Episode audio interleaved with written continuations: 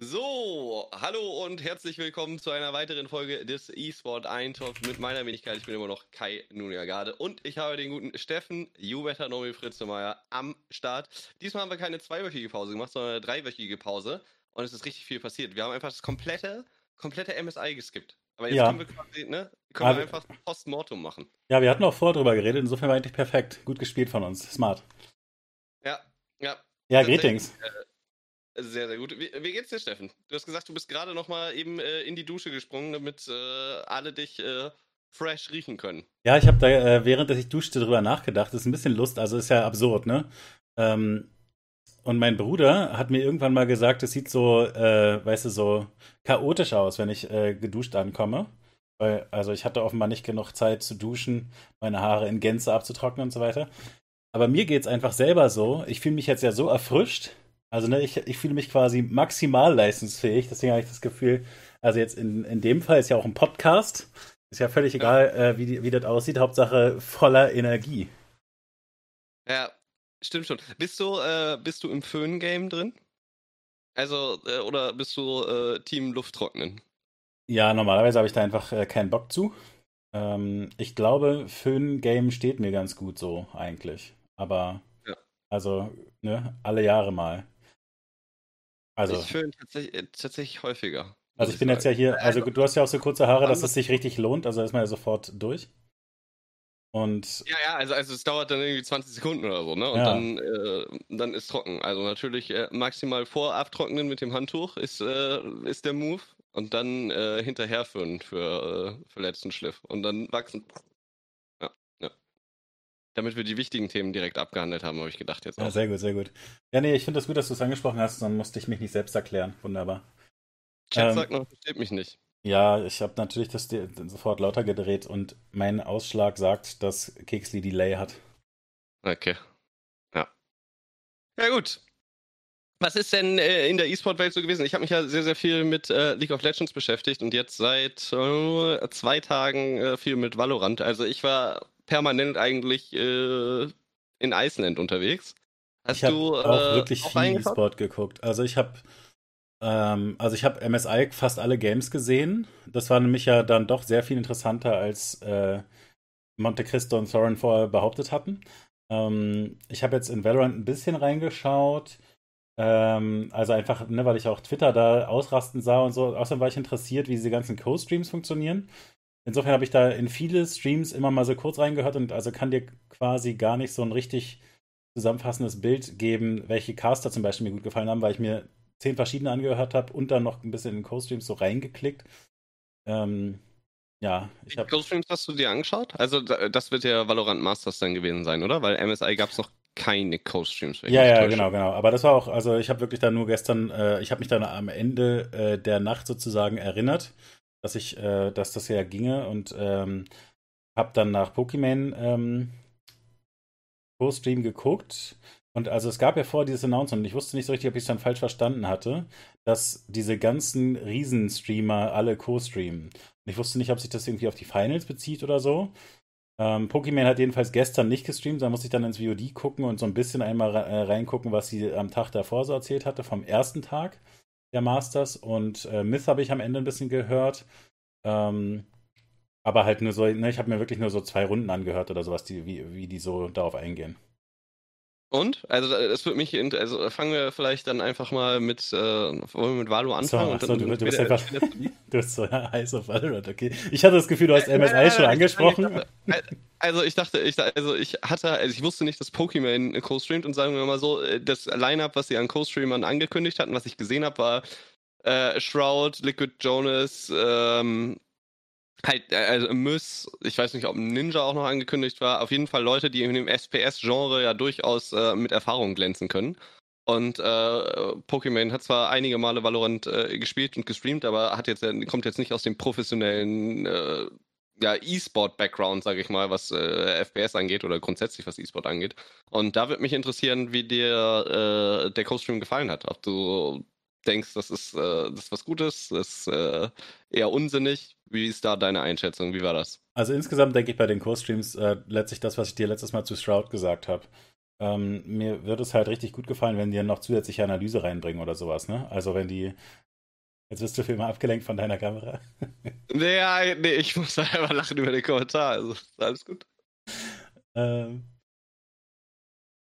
Ja, also ich also gerade, ne, wenn du diese Pro-FPS-Leute hast, es wäre so schön, wenn die was zu den Strategien dann zwischendurch sagen. Aber es ist halt häufig so, dass die dann einfach zu dritt äh, im Teamspeak äh, oder Discord sitzen und einfach so rumschnacken und nur ab und zu was zu den Runden sagen und das finde ich ein bisschen fad. Außerdem dachte ich, nach, also ich hatte dieses äh, Co-Stream-Announcement halt gelesen und da waren durchaus mehrere Leute dabei, die ähm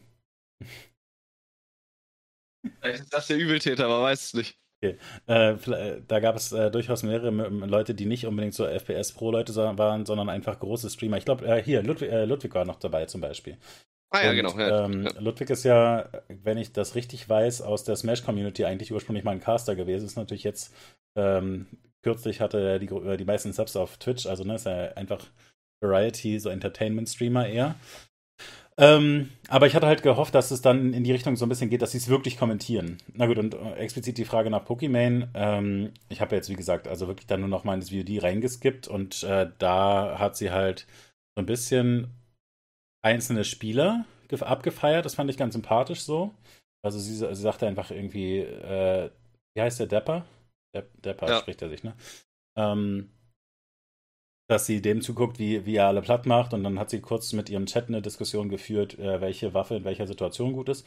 Also ich hatte schon das Gefühl, ne, dass sie äh, involviert genug ist, ne, um da vernünftig sich drüber austauschen zu können und nicht einfach nur zwei Millionen gekriegt hat oder so.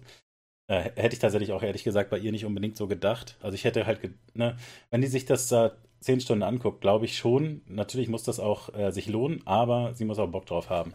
Das würde ich schon denken. Und äh, ja, es macht insofern so einen ganz entspannten, netten Eindruck für mich, aber halt letztlich halt für ihre Community, ne, die einfach ihr da auch zugucken. Weil, also mir bringt das natürlich nichts, dass sie da im Schneidersitz auf ihrem Sessel sitzt und ab und zu sagt, oh ja, das muss ich auch mal probieren. Ähm, wenn man aber, ne, also es ist ja eine Watch-Party, ne? Das ist ja äh, quasi der, der Titel.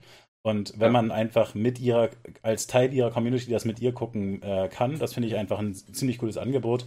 Aber es erreicht mich natürlich nicht. Und andersrum, äh, Myth hatte, glaube ich, ziemlich coole äh, CS-Pros äh, und sowas da im Voice, aber ich habe also auch da nur kurz reingehört. Ich meine, dass ich so Tarek und vielleicht Slasher gehört habe, so. Also einfach so FPS-Leute, ne? Ähm, und trotzdem haben sie aber natürlich dann, obwohl das war, das war äh, das Fnatic Game. Fnatic lag gegen NA 6-9 hinten. Also man könnte halt denken, dass die komplett durchfeiern, ne? Ähm, und dann ist es aber so, sie schnacken so ein bisschen und reden über halt irgendwas, was lustig daran war.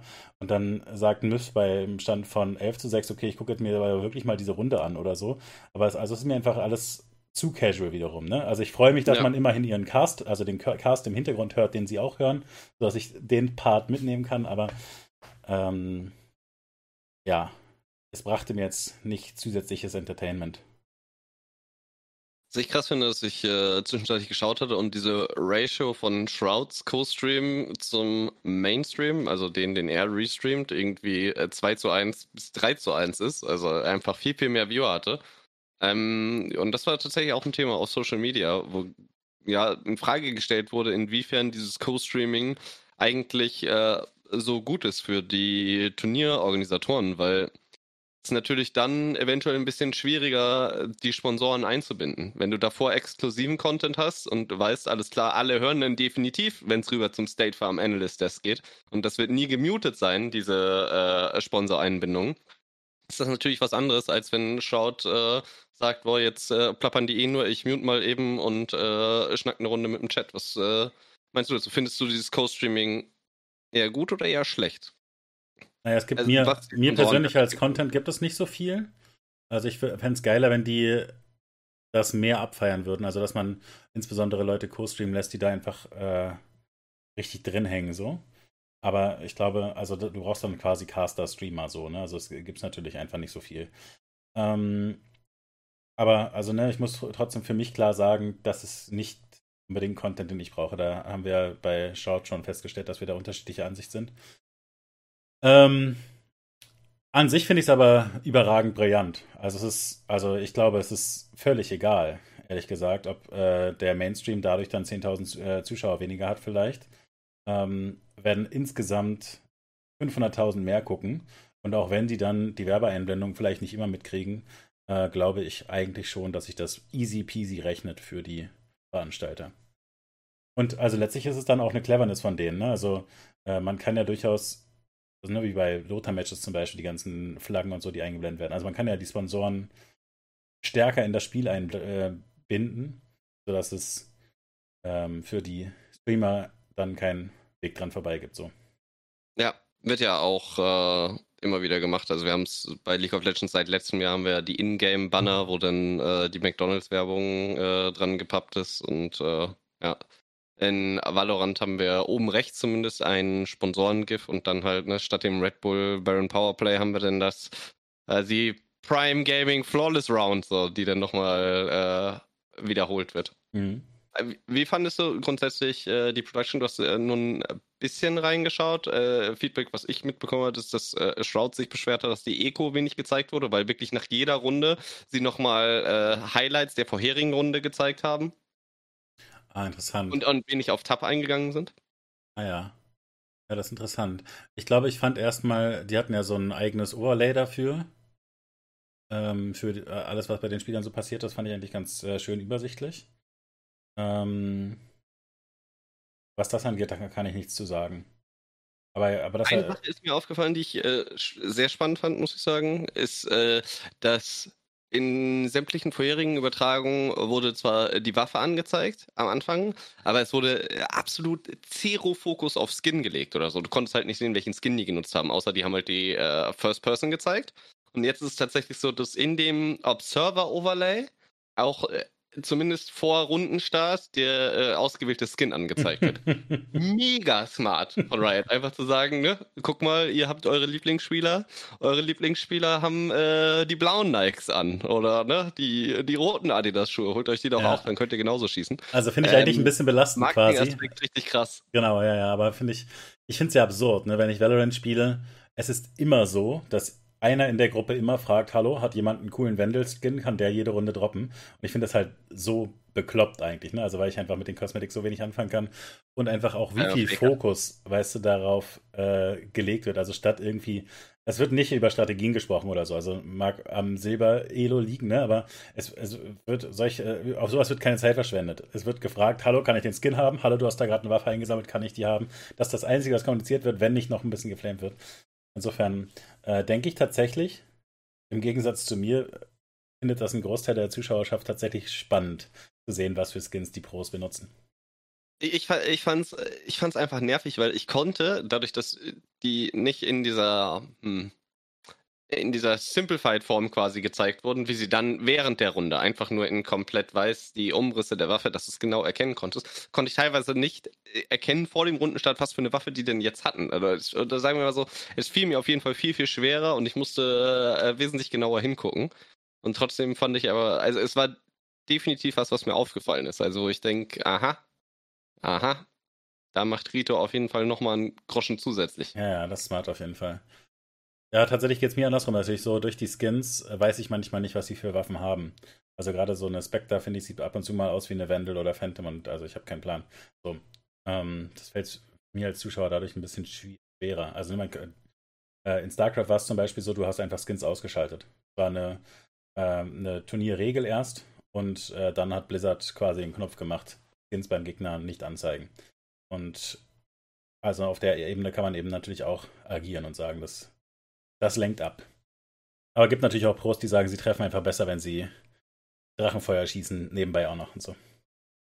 Ja, ja, also es hat ja, also fühlt sich anders an, die Waffe mit dem jeweiligen Skin. Also ja. kann man ja, definitiv äh, so sagen, hört sich anders an, fühlt sich anders an. Ja, mhm. schon. Ja, ansonsten schon, äh, schon spannend. Habe ich mir kurz dieses Setup angeguckt. Ähm, ich hatte mir, glaube ich, so eine Eingangsanalyse angehört äh, von, also Potter Weiß kenne ich halt, die, die erinnere ich mich. Ähm, ich ja. weiß nicht, wie der, der immer so äh, dümmlich und breit grinste in der Mitte hieß. fand, ich, fand ich tatsächlich krass, wie der die ganze Zeit. also er ist einfach so ge, ge, ge, gegrinst hat. Ähm, Meinst du Duck? Also der, der wirklich einfach sehr, sehr happy schien, der hatte davor auch äh, schon mit äh, Rivington gecastet, glaube ich, war das. Das stimmt, ja, kann gut sein. Ähm, ja, und also ich muss sagen, mir gefiel das, also es ist ja alles immer hohes Niveau, ne? Also es ist natürlich ja jetzt kein totaler Hate, aber ich, also erstmal das Setup so in dieser Arena und so, das kam, mir alles schick vor. Ist halt alles immer ein bisschen schade, dass dann da fünf Leute mit weitem Abstand zueinander sitzen und niemand in dieser riesen Halle ist und so, aber also ne, das ist natürlich die Situation und dass es überhaupt so ein Studio-Event gibt, ist natürlich mega geil, ne? also dass man die Leute da vor Ort sieht. Es gab ja auch zum Beispiel so eine Interaktion zwischen zwei Spielern, wo der eine äh, so klatscht und quasi dieses Publikum anfeuert, was ja sowieso schon mal lustig ist, weil das Publikum natürlich nicht da ist und dann aber der gegnerische Spieler anfängt, ihm zurückzuwinken. Das, das fand ich sehr sympathisch. Ich habe eine Szene gesehen, wo ähm, das war von einem NA gegen EU-Match und der EU-Spieler schleicht sich hinter dem NA-Spieler, hat einfach den 100%igen Safe-Rack. Also ich bin mir sicher, wenn du warst ja auch auf Social Media jetzt in den vergangenen 24 Stunden, du wirst diesen Clip auch gesehen haben. Habe ich nicht tatsächlich. Und Hast du nicht gesehen? -mm, kann, kann nicht dein Ernst sein. Der ist in der, also der wird tausendmal retweetet. Ich musste so viel äh, E-Sport gucken, das war wirklich schwierig. Wahnsinn. Naja, auf jeden Fall Situation, der EU-Spieler hat den sicheren Kill wartet und man weiß nicht, wartet er aus BM-Gründen oder aus taktischen Gründen, weil er ne, natürlich die Info denn hat. Und er stand halt komplett an ihm dran und wahrscheinlich wird er zurückgegangen sein oder wollte der andere zurückgehen, wurde dann bodyblockt, er dreht sich um und schießt ihn einfach direkt in den Kopf. Und es war einfach ein tausendprozentiger Kill. Und Pansy sagt als Casterin, delete the game, delete the game, was halt einfach so krass ist.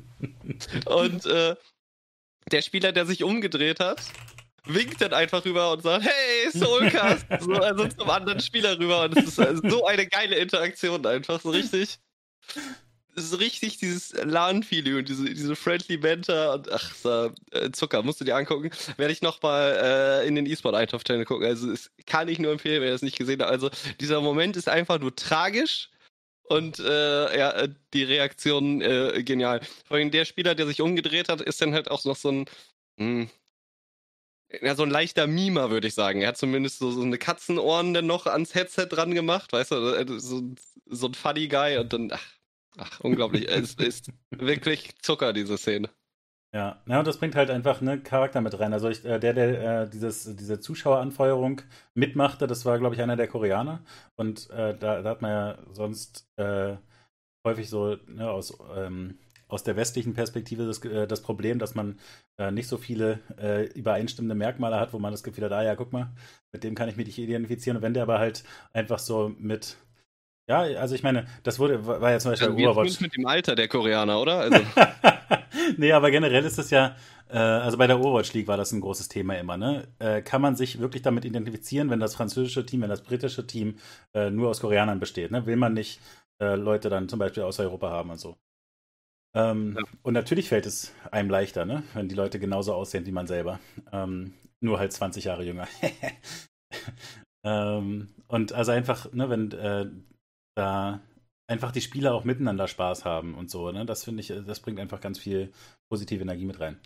Ähm, aber gut, lass uns zurückgehen. Äh, dieses Host-Panel, ne? Also da steht äh, der Host in der Mitte und im Hintergrund sieht man äh, drei Kameras und so. Finde ich alles. Golden Blue hat das gemacht, übrigens.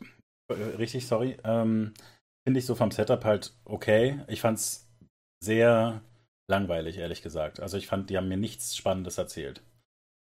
Ähm, gibt okay. vielleicht nicht die Historie und so, aber also weißt du einfach so, ich höre vorher dann auf Social Media und so, es gibt dann so Diskussionen darüber, was es ist. Also sind die NA-Leute einfach krasser in dem Spiel, aber dafür die Europäer strategischer oder so dann, dann würde ich halt gerne mir das vorher so ein bisschen erklärt bekommen, was ich mir darunter vorstellen kann. Also es ist ja eins der größ, äh, ersten großen Valorant-Events. Dann kann man Ach, einfach. Erst.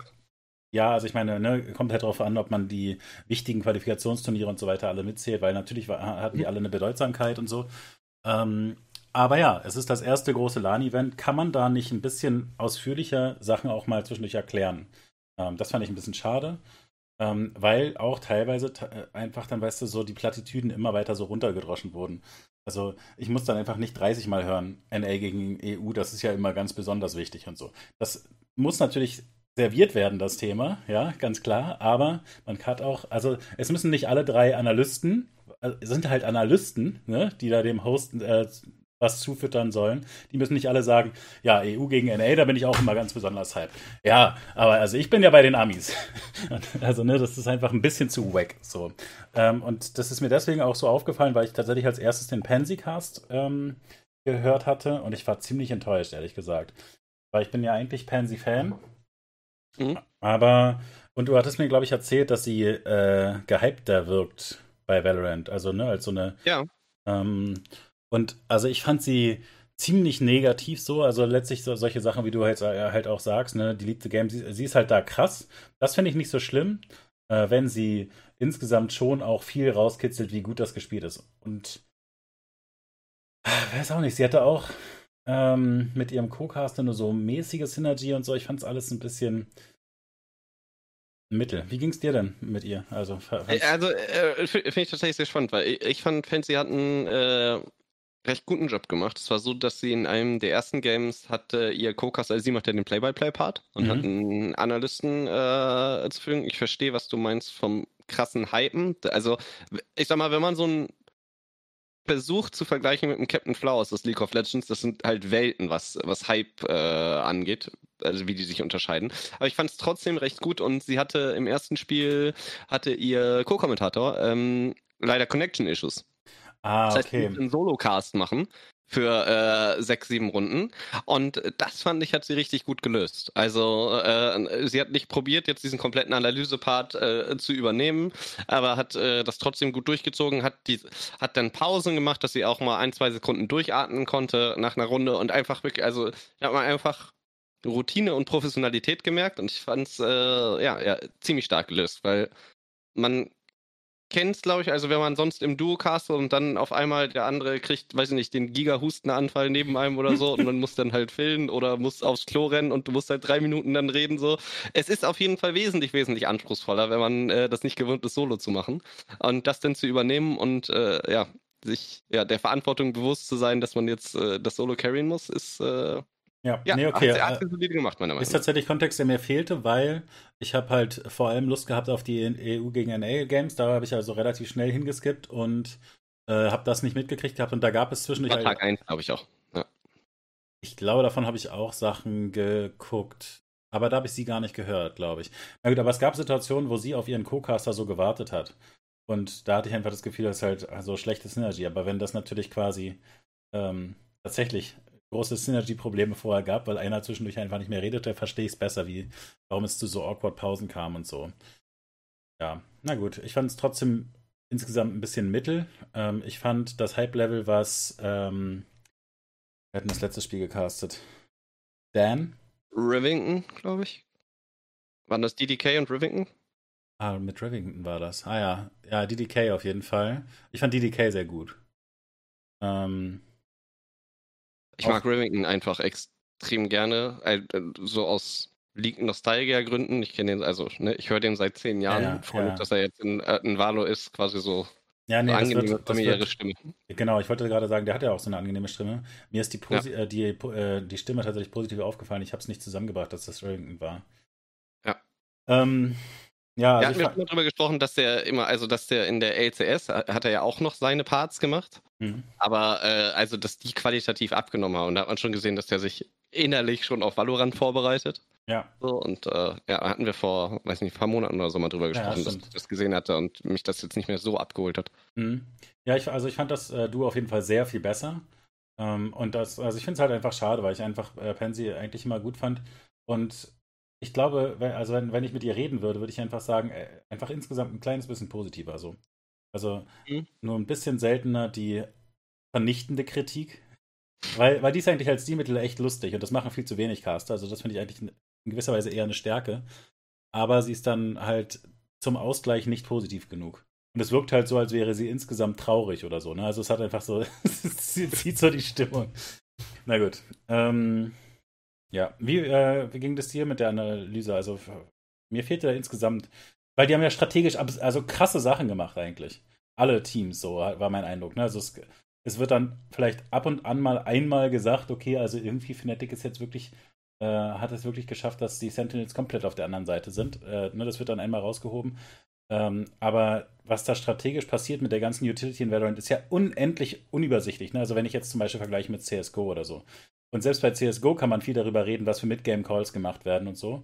Und ähm, ich finde, da könnte man viele Details noch mehr betonen. Also, ich, ja. mir ist zum Beispiel eine Situation positiv aufgefallen. Ich glaube, das war auch Pansy, die auf Icebox dann sagte, ähm, sie hatten erst Probleme, die Side einzunehmen, aber jetzt, äh, wo sie das die ganze Zeit auf der anderen Seite spielen mit äh, der äh, Viper Wall, ähm, wie, wie, das Setup, was sie da um die Viper Wall rumherum spielen, das ist richtig unfair. Das, ähm, das klappt sehr gut oder so. Ja, ich finde, sie hätten das auf jeden Fall noch ausbauen können. Da stimme ich dir auf jeden Fall zu. Also dieser äh, strategische Aspekt, der ist noch nicht so, so krass verankert. Ich glaube, dass es enorm schwierig ist für die Analysten, da diese Analyseparts zu machen, weil die alle remote sind. Ja, ja. Ich meine, wir, wir sind äh, gewohnt, dass diese Analysten dann vor einem, also vor einem Monitor stehen und da dann ne, ihre mhm. Kreise drehen können und direkt erklären können und nochmal die Szene. Die werden da einfach in irgendeine Random-Runde reingeworfen so und Golden Glue sagt dir nicht mal davor, welche Runde, und, sondern ja, ich habe hier noch eine Runde und äh, ich würde mal gerne, dass die jemand äh, für mich äh, zusammenfasst. So, und die wissen halt nicht, ist das jetzt Runde 11, 12, so sind sie ja. Runde 6 auf einmal drin. So, und äh, du hast kein richtiges Setup. Und es ist natürlich dann viel, viel schwieriger, wenn du nicht während die Caster schon äh, also schon während des Spiels quasi diesen Analysepart vorzubereiten. Weil das ist eigentlich das, was sie zum Beispiel bei der LEC oder so machen. Ja? Da ja. sitzen sie dann zusammen, gucken das, besprechen mit der Production, alles klar, wir nehmen den und den Teil, dann guckst du die Szene noch zwei, dreimal an und dann weißt du, was du darüber sagen möchtest. So, und äh, wenn du dann halt äh, einfach die drei Analysten hast, dann kommt die eine Szene und Golden Glue sagt, so Potter, sag du doch mal deine zwei Sätze und jetzt hier äh, der nächste, das ja, verstehen wir, verstehen wir, warum, warum das Remote ist? Weil also da 80 Spieler hinkarren und dann nicht die drei Analysten, wundert mich eigentlich. Hm, das äh, Caster-Lineup für Valorant, beziehungsweise was heißt der Caster? Das Talent-Lineup für Valorant ist sehr, sehr breit gestaffelt. Also ich glaube, wir haben da 20 verschiedene Persönlichkeiten oder so, ähm, die da alle hin Karren wäre relativ schwer und es ist ja nichts. Also, das kannst du eher machen, wenn das nicht mit einer zweiwöchigen Quarantäne verbunden ist, die du halt derzeit hast. Und dann ist die Frage, ob sich halt, ne, also ob Kosten Nutzen okay, irgendwie im Verhältnis stehen. Ja. Ja, ich denke wahrscheinlich schon, ehrlich gesagt. Ja, vielleicht. Also. Naja, in gewisser Weise. Äh, Schwer also zu sagen. Äh, ja, also das finde ich auch schwierig. Da, da, weiß ich auch gar nicht, wie das äh, gesetzlich ist. Weißt du, ob man mit denen verhandeln kann, mit dem äh, Talent verhandeln kann? Ich meine, wenn die einfach ihre Dayrates aufrufen und sagen, davor zwei Wochen Quarantäne, danach Tage Dayrate. also ne, das ist mir klar, dass das dann ein bisschen zu krass ist. Aber äh, ob man das nicht verhandeln kann, ich meine, ne, die sind dann ja trotzdem auch äh, es ist wirklich einfach Quarantäne. Man, man kann nicht in Island dann ein bisschen äh, sich Vulkane anschauen. Naja, die können jetzt keine coolen Fahrradtouren machen und sich Vulkanlandschaft anschauen, während die in Quarantäne sind. Die können auch nicht alle aus dem Hotel streamen. Ich meine, das war ja bei League of Legends äh, Worlds äh, letztes Jahr genauso. Der Jenkins den ersten Tag gestreamt, hat an der Tür geklopft und alle gegen Monka Giga, so, weil die Angst hatten, dass Jenkins abgeholt wird. Weil du natürlich dann ein Hotel hast mit, weiß ich nicht, 50 äh, internetaffinen Menschen, ja, die alle Lust haben, äh, ihre Erlebnisse ins Internet zu streamen. So, das geht natürlich äh, nicht so richtig gut. Ja, das ist wahrscheinlich nicht anders zu regeln. Ja, hast du wahrscheinlich recht. Und äh, also, wie gesagt, nochmal auf die strategischen Sachen eingehen. Was äh, einmal gesagt wurde, ist zum Beispiel, dass äh, bestimmte Teams ihre Hausaufgaben gemacht hätten, gerade ähm, im Match gegen Fnatic. Ich glaube, das müsste dann Version 1 gewesen sein. Ähm, ja. Äh, oder war Sentinel? Sentinels war es gegen Fnatic, äh, was äh, zum Beispiel die, den Default Plant angeht, dass alle Leute in, äh, einen, also es, gibt den Default Plant auf Icebox, aber Fnatic hat ihren eigenen Default Plant und wenn du dann versuchst äh, mit bestimmten äh, Lineups äh, da den Default Plant ja irgendwie zu denyen, dann klappt das gegen Fnatic halt nicht unbedingt. Mhm. So, und ein Team hatte das halt äh, nicht verstanden, dass Fnatic diesen anderen Default Plant hat und hat ihre Utility dann halt Richtung Default geworfen und äh, ist absolut ins Leere gelaufen. Und äh, das wurde schon teilweise rausgearbeitet, aber wie du schon gesagt hast, also die, dieser strategische Aspekt ging teilweise ein bisschen unter. Da frage ich mich allerdings, liegt das daran, dass dieser strategische Aspekt noch nicht so richtig sich etabliert hat und diese Meta noch nicht komplett durch ist, weil sich auch sehr, sehr viel geändert hat. Ich meine, dadurch, dass Astra äh, in das Spiel integriert wurde, kam ja äh, ein komplett neuer Controller, der jetzt auch die komplette Meta verändert hat. Die Viper-Buffs haben die ganze Meta verändert. Also es ist ja sehr, sehr interessant zu sehen, wie in Valorant tatsächlich so ein, so ein League of Legends Game Cycle drin ist, mhm. finde ich also im, im Vergleich zu CS, bei CS wird dann halt, weißt du, da wird die eine Waffe bekommt ein bisschen mehr Damage oder ein bisschen weniger Kosten, aber es hat nicht so diesen, diesen krassen Impact, wie wenn ein neuer Agent reinkommt, der einfach das komplette Spiel verändert. Ja, nee, also sehe ich auch. Ähm, meine, meine Forderung wäre dann auch gar nicht, dass die das komplett mir erklären können. Gerade der, ähm, der äh, zweite Kommentator, ne, der muss das äh, für mich gar nicht komplett runterbrechen können. Aber weißt du, man hat ja dieses Wechselspiel eh drin. Ne? Es gibt dann die Situation, wo es dann die Duelle gibt und wo der äh, Kill gehypt werden kann, ja. Aber es gibt ja, was es sich beim runden Aufbau und so gibt es ja viel Zeit. Insbesondere ist es mir sehr aufgefallen tatsächlich, wie viel Zeit sich die äh, Teams lassen. Ne? Also es, ähm, ich habe irgendwie eine Runde zum Beispiel im Kopf, wo äh, Screams dann einfach über äh, Scream einfach überrannt wird. Ähm, weil das eben quasi als Abwechslung mal reingebracht wird, wo der dann wirklich mit Utility in der Hand erwischt wird. Ähm, das ja. passiert dann halt so einmal, ne? Aber ansonsten wird ja die Zeit, eben wie man es zum Beispiel aus CS kennt, wirklich komplett ausgenutzt und Utility abgetauscht, ne? Und ja. ähm, da hat man eigentlich als äh, analytischer Caster eineinhalb Minuten Zeit äh, zu sagen, also einfach darauf einzugehen. Also äh, hier müssten sie noch diese Smoke rauskriegen oder so. Ähm, also einfach so ein bisschen, das so ein bisschen erzählen zwischendurch.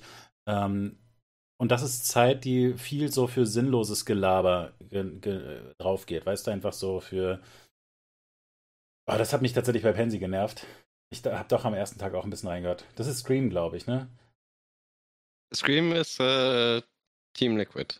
Ich glaube, dass sie den einfach durchgehend nur so abgefeiert hat und weißt du, einfach ist auch eine große Community-Figure. Also ja, dann, I, I, know, I know. Aber so, so, wie wenn Shroud spielen würde. Dann ist es natürlich, also machst du dir viele Freunde im Chat, wenn du sagst, Shroud ist eine Bestie. Genau, was ist so Und das cheap, ist ne? das gleiche, wie wenn du sagst, oh, Tensi Maschine, ne? Also Tens World we're living in. So, dann hast du die Community halt auch auf deiner Seite. So, ja, aber weißt du, das ist mein Problem damit. Scheiße, dann äh, machst du dir sehr schnell, machst du dich sehr schnell sehr unbeliebt. Also, ja, nee, sehe ich, also verstehe ich auch. Finde ich, finde ich in Ordnung, dass äh, da der äh, Community quasi entgegenzukommen. Also, ne? Pandering the Crowd äh, finde ich absolut in Ordnung, aber äh, es nahm mir einfach zu sehr Überhand, weil mir, und also das, weißt du, wenn ich jetzt alles zusammentrage, was ich gesagt habe, dann äh, kommt dabei eben raus, es wurden die guten Plays nicht ausreichend positiv gehypt, ähm, sondern viele Sachen dann auch defensiv äh, oder negativ äh, kritisiert, den muss er machen oder so. Ähm, dann gleichzeitig aber strategisch nicht so viel erklärt. Also gab auch durchaus Situationen, hast du völlig recht. Aber mir fehlt einfach vom Gesamtpaket, ähm, was machen die eigentlich mit ihrer Zeit dann, wenn sie nichts von den Sachen, die ich eigentlich am allerliebsten haben würde, richtig machen? Weißt du? Mhm. Und so war insgesamt so ein bisschen mein Problem, mein Gefühl. Und ich glaube, dass es insgesamt einfach halt viel schwerer ist, Valorant zu casten im Vergleich zu CSGO. Das ist halt so ein bisschen das Overwatch-Problem, dass einfach das so, so viel chaotische Sachen Fall, passieren. Ja. Und dann würde ich mir tatsächlich wünschen, dass die sich einfach was rauspicken. Also, weißt du, dass der, dass der Caster einfach sagt, so, wir gucken jetzt mal diese Runde ganz genau, was die Viper macht, weil es ist echt spannend, was die strategisch macht. Naja, also weißt du. Ja, finde ich schwierig, so, wenn du ne, zehn Leute am Ball und du guckst dir nur einen an mit dem Ball. Hm. Also. Nee, nee, nur am Rundenanfang, weißt du, die, die ersten 30 Sekunden. Ja. Na gut. Na gut. Gibt, ich denke, es gibt auf jeden Fall gute Möglichkeiten, das so zwischendurch so ein bisschen einzustreuen. Von mir aus sei es in der Pistol, einfach darauf einzugehen, schaffen sie es jetzt, äh, die schwachen äh, Waffen, die Low-Range-Waffen richtig abzufarmen, ohne irgendwas zu riskieren.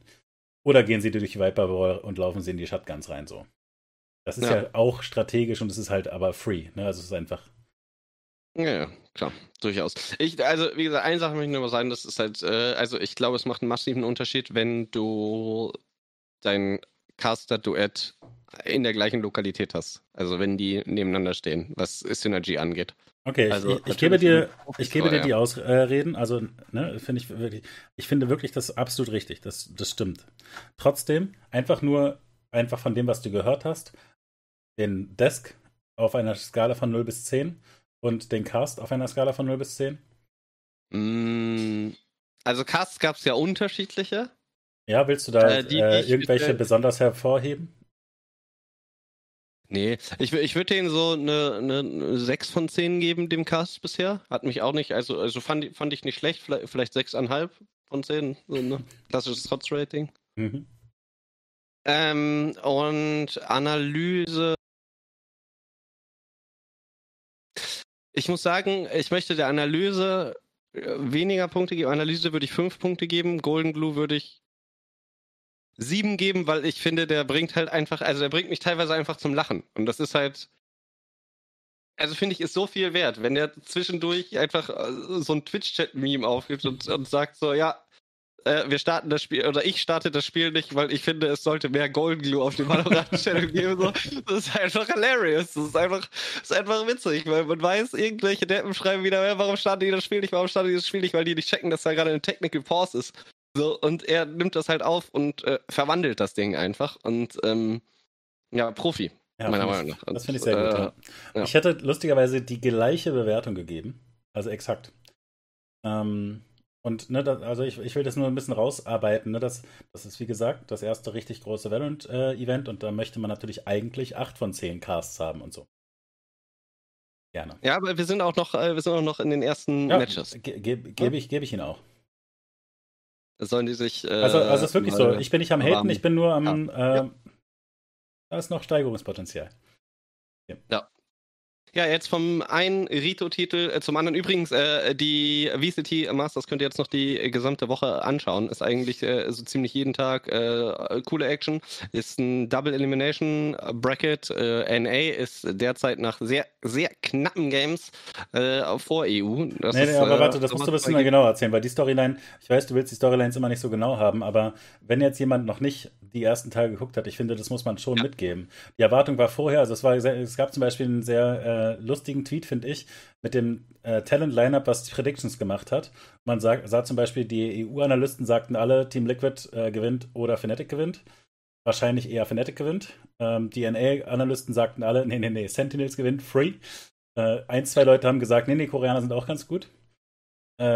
Äh, was ist jetzt insgesamt dein Bild nach zwei Tagen? Also ich habe zum Beispiel auch, ah, das habe ich ganz vergessen, ich habe auch den deutschen Cast zwischendurch ein bisschen gehört, aber auch nur so eine Ah, halbe cool. Ja, habe ich so. gar nicht reingehört, leider. Nur, nur den Originalcast. Ich war ein bisschen verwirrt. Ich habe da nämlich Haczynski gesehen und den finde ich ja sowieso gut.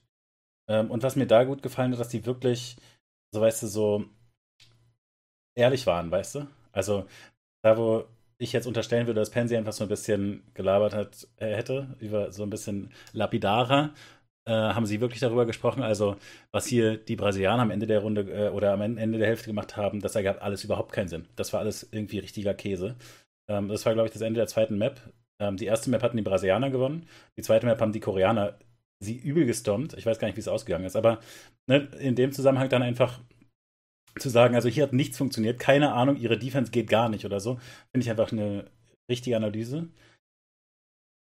Und es ist eben nicht das gleiche, also es ist eben nicht dieses Meme-Level von, oh, den Style, den Style, sondern es ist eben einfach quasi die knallharte Analyse. Das fand ich insofern einfach. ich möchte an dieser Stelle sagen, dass das Meme-Level perfekt war in dem Moment. Also es Ja, ja, ja, glaube- glaube ich, glaube ich. Richtig gut gemacht. Also, also du siehst das jetzt quasi, also das andere Style war halt wirklich Okay, Chefskiss. War, Geschenk, war, war, war gut in dem Okay. Moment. Ja. War, war, war, war wirklich gut. Gut. Wenn Ja. du es siehst, dann wirst du auch verstehen. Also Äh, jeder hat sich's gedacht und sie spricht's aus. Also Guck mal die nächsten Tage auch nochmal in den deutschen Cast rein. Bei uns wurde ja gesagt, ich. dass äh, von, äh, von einem Drittcaster äh, die ganzen äh, CSGO-Caster von 99 Damage ausgestochen wurden.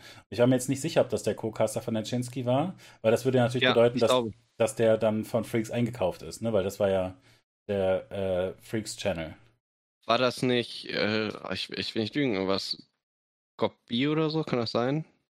Nee, also als ich guckte, war er da nicht Gobbi. Ja, aber Gobbi als, äh, ist da als Caster so aufgestiegen? Weiß ich auch nicht, aber. Ich weiß nicht. Herczynski hat einen Tweet gemacht. Wir können, wir können einfach mal gucken. Ich, ich werde einfach mal ganz schnell. Ich bin ja äh, richtig gut in Internetrecherche auch. Ich weiß nicht, ob dir das schon bewusst war. ja, aber also was ich gesehen habe, war natürlich nicht mit Gobbi. Den hätte ich natürlich erkannt. Ich warte ja immer noch auf meinen Invite zu Berlin eSport, Berlin International Gaming. Berlin eSport ist der Dingens. Der Verein. ah, der tweetet immer so viel, ne? Ja, keine Chance. Aber du bist ja sehr gut im Googlen, ist kein Problem. Äh, er hatte einen Tweet gemacht und hatte sich bedankt für den Co-Cast und hat gesagt, dass er dadurch äh, richtig Valorant nahegebracht hat. Äh, und das hat Spaß gemacht. Aber das mag dann ein bisschen, länger her sein. Also ich meine, der, der hat auf jeden Fall am ersten Tag Nee, nicht. das Zwei Tage her oder so. Okay, na gut. war nach Tag 1, glaube ich, deswegen. Ja, aber ich bin schon 25, ach, 25. Mai ist zwei Tage. Moment. Aber also das ist ja auf jeden Fall so ein größerer deutscher Channel gewesen, äh, wo drunter stand in der Beschreibung, ist ein Produkt äh, von Freaks for You, bla bla bla. Äh, wir sind kein offizielles Riot-Format. Wir machen unseren deutschen Cast so in der Art. Find's nicht. Kann nicht sein. Junge, wie viel tweetest du? Ach, naja gut. Vielleicht äh, findet man es ja noch. Doch, an dieser Stelle möchte ich mich ganz herzlich bei Goland bedanken. Der Cast am Wochenende hat nicht Spaß gemacht, aber Blick auf Valorant komplett verändert. Danke, Fatih.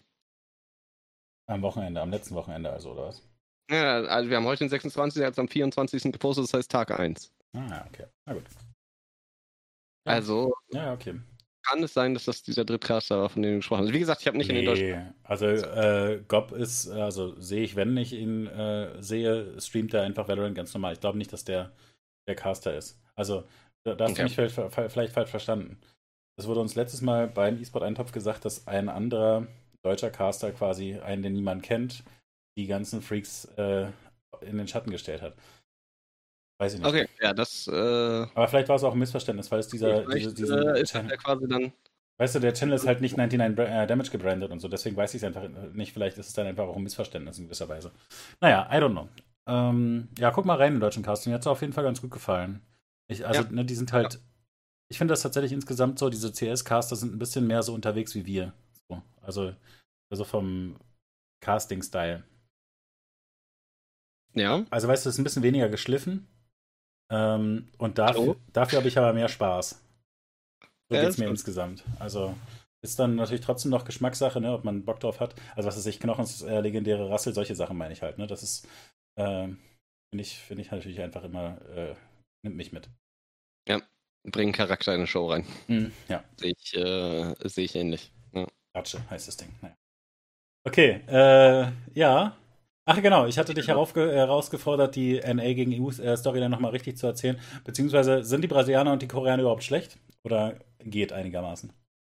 Nee, schlecht sind die nicht. Es war so, dass sogar vor dem Event gesagt wurde, dass die Brasilianer vielleicht äh, die geheimen Underdogs sind. Äh, die Koreaner sind cool von der Storyline, die zu verfolgen, weil äh, sie Solo im Team haben. Das ist äh, ein 33-jähriger Ingame-Leader, der ähm, ja, sehr aufopferungsvoll spielt, möchte man sagen. Das heißt, er spielt äh, vor allen Dingen die Supportive Champs und äh, enabled seine Teammates. Und Solo war schon, also war auf dem gleichen Event wie ich 2010, Intellect Stream Masters Hannover World Champion Championships und hat da schon äh, competed und hat äh, einen Teammate.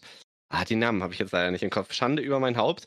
Aber mit dem spielt er schon seit über zehn Jahren Shooter zusammen. Der ist 30 Jahre alt. Das heißt, die zwei Boomer räumen da einfach das Feld auf. Okay, geil. Ähm, das ist die koreanische Storyline. Das heißt, da ist quasi wenn ich nicht äh, EU immer äh, die Daumen drücken würde, äh, würde ich in dem Fall auf jeden Fall äh, Solo und äh, dem koreanischen Squad äh, sämtliches Glück wünschen, was es gibt, weil ich sehr cool finde, wenn äh, ja, wenn sich diese Altersgrenze kontinuierlich nach oben verschiebt, was sie mhm. ja tut im E-Sport derzeit.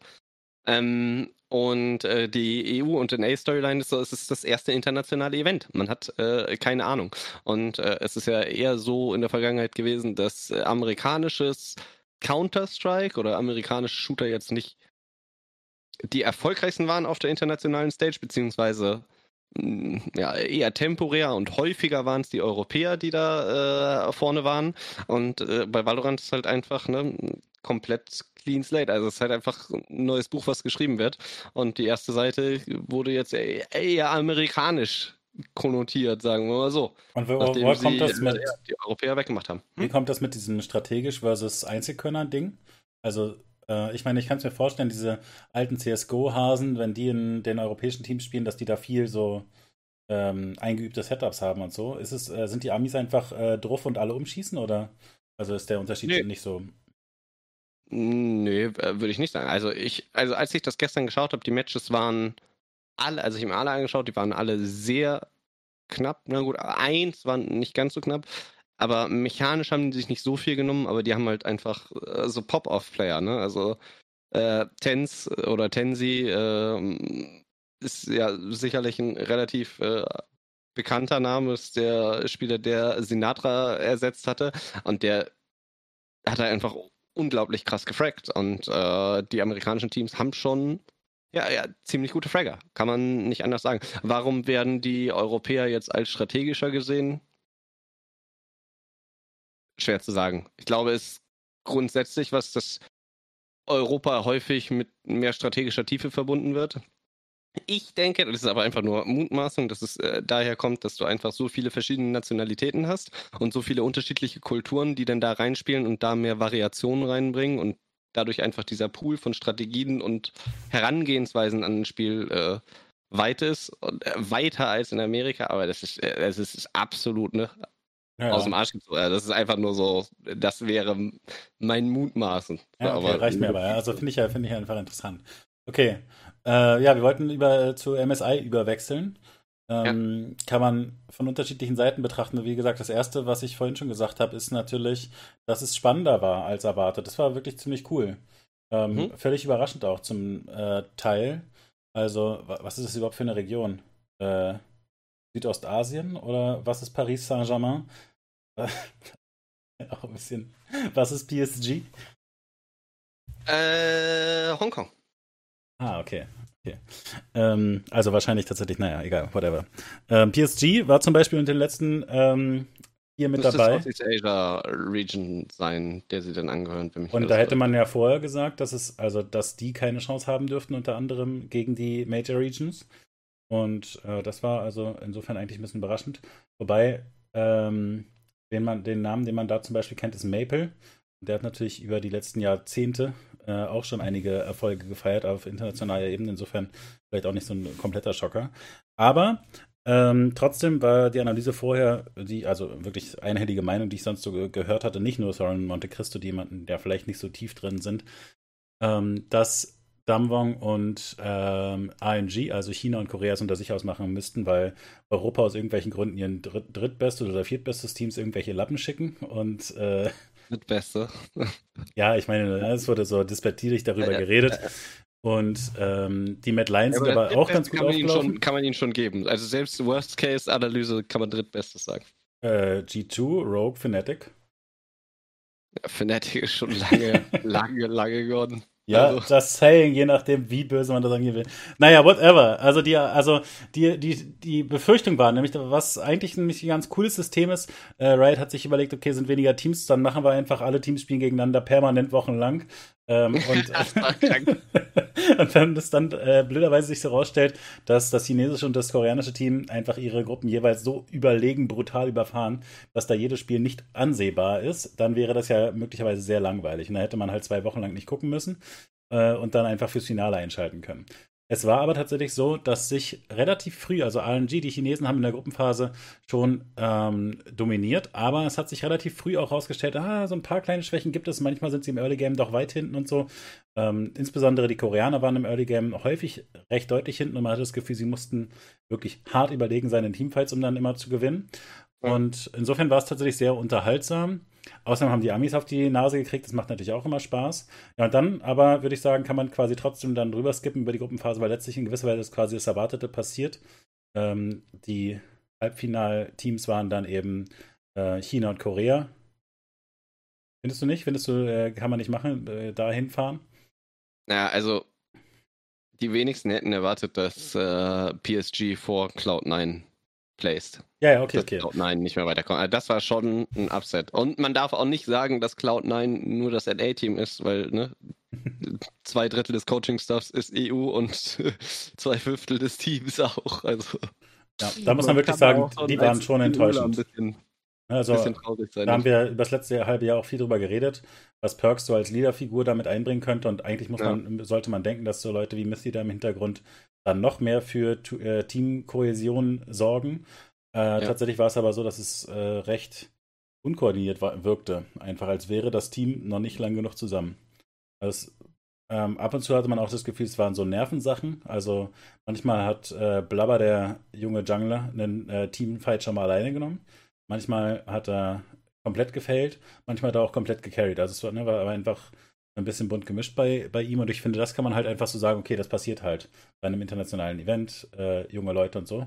Aber trotzdem insgesamt die Teamkohäsion, man hatte häufig dann so Situationen, wo Perks dann Solo äh, Split pusht und also es war insgesamt so, also so würde man halt Solo-Queue spielen quasi, ne? Also ich kann mit meinem Team jetzt hier nicht gewinnen, ich werde mal versuchen, noch irgendwie was selber zu reißen. Es wirkte ähm, nicht so gut, wie man das jetzt ehrlich gesagt nach einem halben Jahr langsam erwarten würde. Ja, also, also was äh, auffällig war, dass äh, Blabber unter seiner normalen Performance gespielt hat. Also normalerweise ist wirklich äh, ja, eine Rolle und eine Position ein Spieler, auf den sich Cloud9 verlassen kann. Und da ging vieles schief. Und es ist halt, in League of, League of Legends ist allerdings auch ein Spiel, das muss man fairerweise sagen, was äh, sehr krass snowballt. Es ist nicht so wie in Valorant, du verlierst die Runde, ist abgehakt, nächste Runde.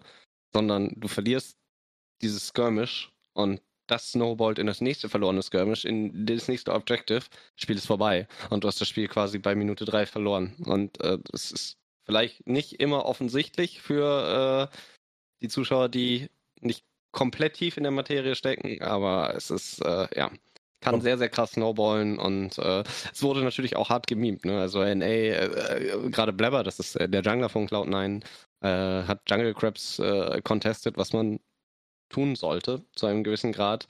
Aber das ging äh, ja doch das ein oder andere Mal doll nach hinten los und hat äh, Cloud9 viel gekostet, ja. Wobei man eben sagen muss, ähm, die Koreaner hatten das Problem nicht. Ne? Also die äh, sind teilweise auch wirklich hart zurückgefallen und waren dann aber eben das Stück besser, Andere was sie brauchen. Problem, alles Problem, weil die auf einer anderen Position zurückgefallen sind. Und das macht einen massiven Unterschied in League of Legends. Bei den Koreanern war es so, dass die Schwachstelle deren Botlane war. Dann hast du diese Schwachstelle allerdings isoliert. Das Problem ist, wenn dein Jungler ähm, nicht mehr im Ansatz über den River rübergehen kann, ohne Angst zu haben, sein Leben zu verlieren, dann hat das Auswirkungen auf alle Lanes. Und äh, das lässt sich dann nicht so krass delayen. Also das bedeutet dann halt im Endeffekt, dass du das Top und also dass das Top-Touren-Tour nicht mehr spielen kannst, du kannst das Mid-Touren-Tour nicht mehr spielen und du kannst das Bot-Tour nicht mehr spielen. Und äh, das ist quasi schlimmer, wenn dein Jungler nach hinten fällt und dein Jungler nicht in Game ist, als wenn deine Botlane Schwierigkeiten hat. Jo. Nee, ganz klar. Ähm, aber gut, äh, mit der Underperformance von Blabber, äh, aber wie gesagt, ich würde sagen, das war schon insgesamt ein Teamkohäsionsding. Auch, auch wenn du sagst, es war schwer dann zu gewinnen, wenn der Jungler am Anfang gefeedet hat, gebe ich ein Stück.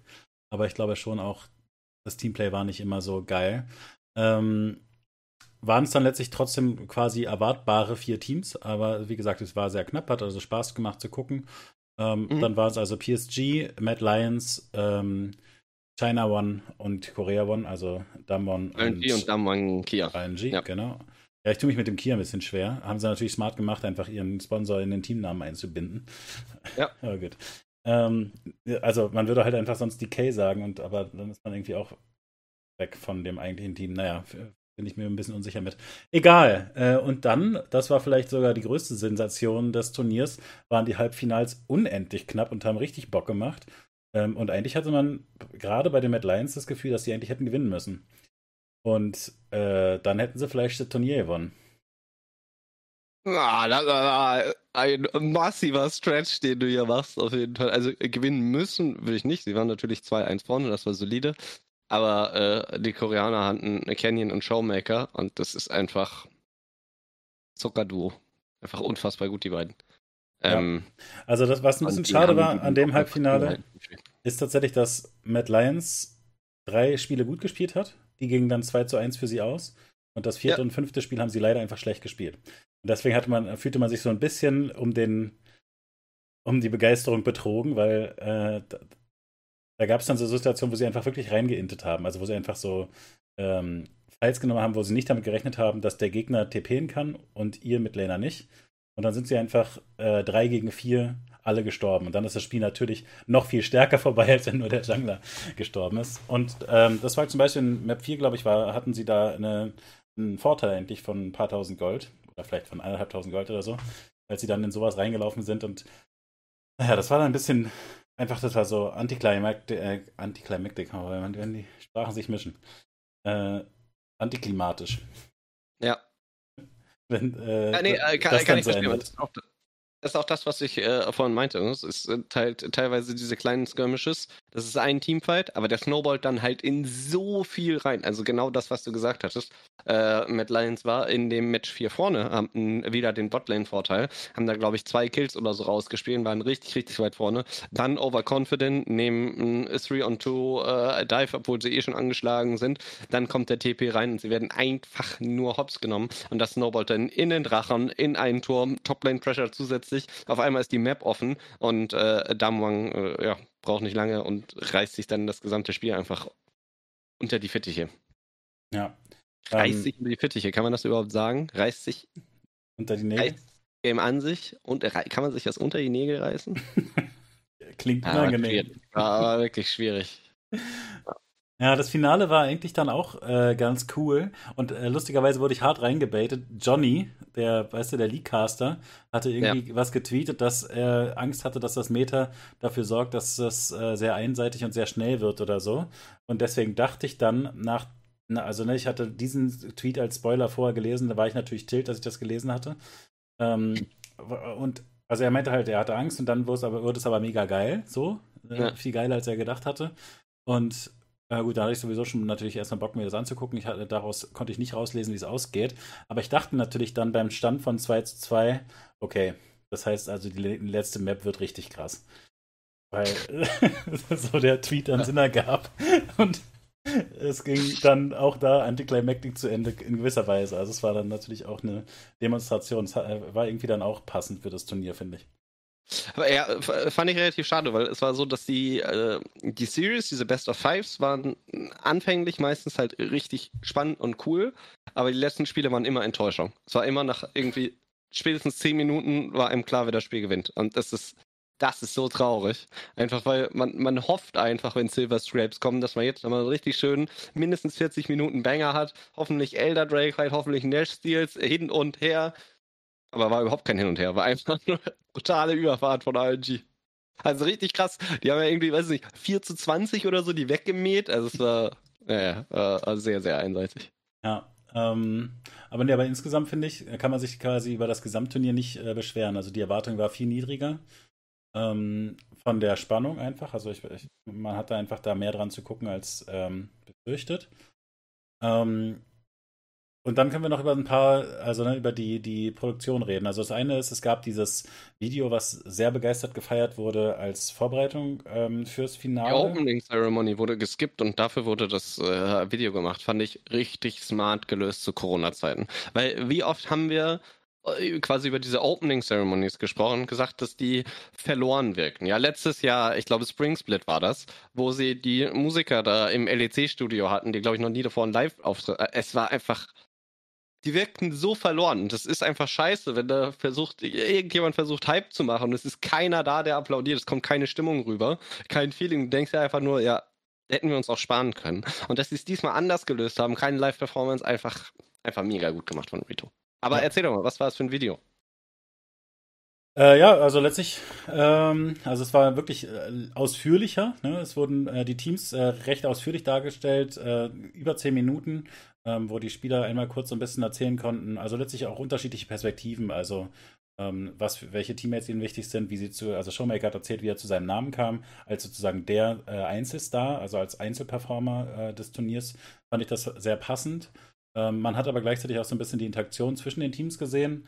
Ähm, was mich halt so ein bisschen erinnert hat an diese Valorant-Geschichte, was ich vorhin erzählt habe mit dem äh, Zuschauerklatschen-Dingsbums.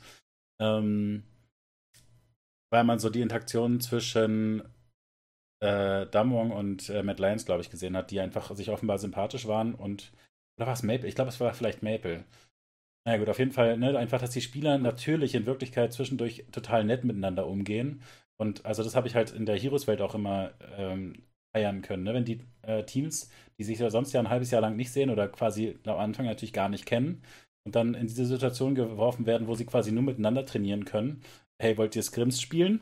Und dann äh, Language Barrier eigentlich ist, die Koreaner t- teilweise einen Observer, da, äh, einen Übersetzer dabei haben müssen, damit man sich, äh, was es sich über den Draft einigen kann oder so. Ähm, und dass man sich aber dann trotzdem relativ schn äh, schnell feststellt, ach so, ihr seid auch Gamer und harte Mimer. Okay, ist ja mega lustig mit euch und dass äh, die sich halt so kennenlernen. Und ich finde, das brachte so dieser Mittelteil des Videos ganz gut rüber, du einfach ein paar einzelne Charaktere so ein bisschen sich zwischendurch äh, Gags hin und her schmeißen liest und äh, siehst und äh, ja, das, das macht äh, ähm, einfach eine, eine gute Stimmung, finde ich. Und gut, da, dazwischen natürlich dann die ganze Zeit tolle Natureinblicke aus äh, Island, das bietet sich natürlich an. Also ne, kreiert natürlich nochmal zusätzlich so ein episches Flair. Also einfach insgesamt als Content Piece wirklich viele Aspekte, aber sehr schön zusammengebunden und einfach so eine. Ich weiß gar nicht, im Prinzip ist es einfach, ne, es ist so eine Mischung aus Hype und so ein, ähm, also es ist halt nicht, weißt du, so platter Hype, sondern so eine positive Energiebegeisterung irgendwie. Für das Spiel einfach und für, für die Community und so. Ich muss sagen, das Video, ich, ich finde es absolut grandios. Eines der besten Videos, die ich jetzt im E-Sport-Kosmos gesehen habe, muss ich sagen. Also von der Art auch eher. Ich finde, dass es, ähm, ich hätte mir gewünscht, dass sie es vor der Rumble Stage eventuell bringen, mhm. weil ähm, ich finde, danach hatte man einfach mh, hm, so ein ganz anderes Verhältnis zu den Spielern. Man hat ganz andere Einblicke bekommen. Also, das waren dann nicht nur Namen und die krassen Spieler und das war jetzt halt nicht einfach Rang 1 in der, in der Ladder, sondern das war der Dude, der irgendwie einen englischen Namen brauchte, weil nur das ist cool als ja. junger Mensch. So. Und also, es war eine sehr, sehr menschliche und nahe Ebene und auch, äh, auch sie darüber gesprochen haben, was quasi, was Angst bedeutet oder oder wie sich, äh, also was für sie die glücklichsten Momente waren oder wann sie am glücklichsten waren oder wie viel, wie viel Druck auf ihnen lastet. Und also es war einfach so aus sehr, sehr vielen Perspektiven diese, also ja, ja, deren Leben beleuchtet oder, oder so, so angeleuchtet zumindest kurz. Mhm. Und hat mir, hat mir sehr gut gefallen. Ich fand es äh, Quatsch in dem Fall, dass man dann, oder was heißt hier Quatsch? Ich finde nicht, man hätte, also man hätte das durchaus auf RNG und Damwang und deren Spieler ähm, limitieren können für das Finale und das Video vielleicht ein bisschen kürzer machen können. Aber die, diese Grundidee für dieses, für dieses Video, wenn man das äh, für die Rumble Stage gemacht hätte, absolut insane. Also, also, also besser geht's nicht. Ich fand das Video so auch schon cool und war, war mega hyped, dann äh, die Matches zu sehen. Aber ähm, ja, ich glaube, äh, also das Einzige, was mir daran nicht gefallen ist, dass äh, quasi Spotlight auf all diese Teams gegeben wurde, obwohl es um diese beiden Teams geht im Grand Final. Hm, so, und ja. das hätte ich mir, also, das hätte man eleganter, eleganter lösen können. Ja, ja, verstehe ich. Ja, und ansonsten, ja, ansonsten ähm, mega gut. Wie äh, ging es dir dann mit ähm, Analyse und so weiter? Also es war dann ähm, das LEC-Team erstmal sozusagen im Vordergrund, aber äh, zugeschaltet war zum Beispiel Emily als Analystin. Ähm, Cadrell hat äh, viel analysiert, was natürlich, also haben wir ja die letzten Wochen schon viel darüber geredet, dass das natürlich einfach viel, viel äh, Input bringt, einfach äh, sehr cooler Content ist. Äh, ja. Und im Gegensatz zu dem Valorant-Event standen sie eben dann zwischendurch vor äh, einer, einem großen Fernseher und konnten uns die Sachen genau erzählen. Also es gab zum Beispiel einen unfassbar epischen Teamfight ähm, das war mit Lions, glaube ich, äh, in ihrem Halbfinale, oder? Ja, wo dann am Ende nur drei Spieler überleben oder so und genau. Humanoid bekommt dann noch den Kill auf Khan, glaube mhm, ich, war das, genau, am genau. Drake. Mhm. Ja, ja. Und also, äh, also sonst mal, also ich fand es auch sehr schön, dass sie solche Sachen sich dann angepasst haben. Ähm, nicht unbedingt, also ne, manchmal quatscht man dann einfach mit den Analysten über alles, äh, manchmal zeigt man irgendwie einen Clip zwischendurch. In dem Fall hat Carol einfach gesagt, so, also diese äh, 10 Minuten Pause, die wir jetzt haben, gucken wir uns komplett diesen Teamfight an. Also ist jetzt ein bisschen übertrieben dargestellt, ne? aber dieser Teamfight ging halt minutenlang und er hat dann einfach aus diesem Teamfight fünf, sechs verschiedene Einzelaktionen von einzelnen Spielern rausgehoben und äh, das ganz genau auseinandergenommen das ist halt ne, diese Flexibilität, die ich einfach gerne sehen möchte. Nicht, dass, also der, die Vorgabe darf nicht so rigide sein, dass die Analysten dann nicht die Möglichkeit haben, sowas zu machen. Das ich, äh, finde ich einfach toll und naja, das ist halt in gewisser Weise auch, was wir quasi gewöhnt sind inzwischen von dem LEC-Team, dass sowas eben geht. Ja, genau, das sind wir von LEC gewöhnt. Es ist bei Valorant aber, glaube ich, viel, viel schwieriger umzusetzen. Vor allen Dingen, weil du halt noch kein Talent hast, was ehemalige Profispieler sind. sind ich, will, ich, will, ich, will, warte, ich will gar nicht haten. Ich, also ich, wir brauchen das okay. gar nicht auf Valorant beziehen. Ich wollte nur sagen, äh, das ist halt sozusagen die Spitze. Wir haben vorhin über irgendwas anderes gesprochen, jawohl, wo noch äh, Luft nach oben war. Ich fand, das war ähm, spitzenmäßig.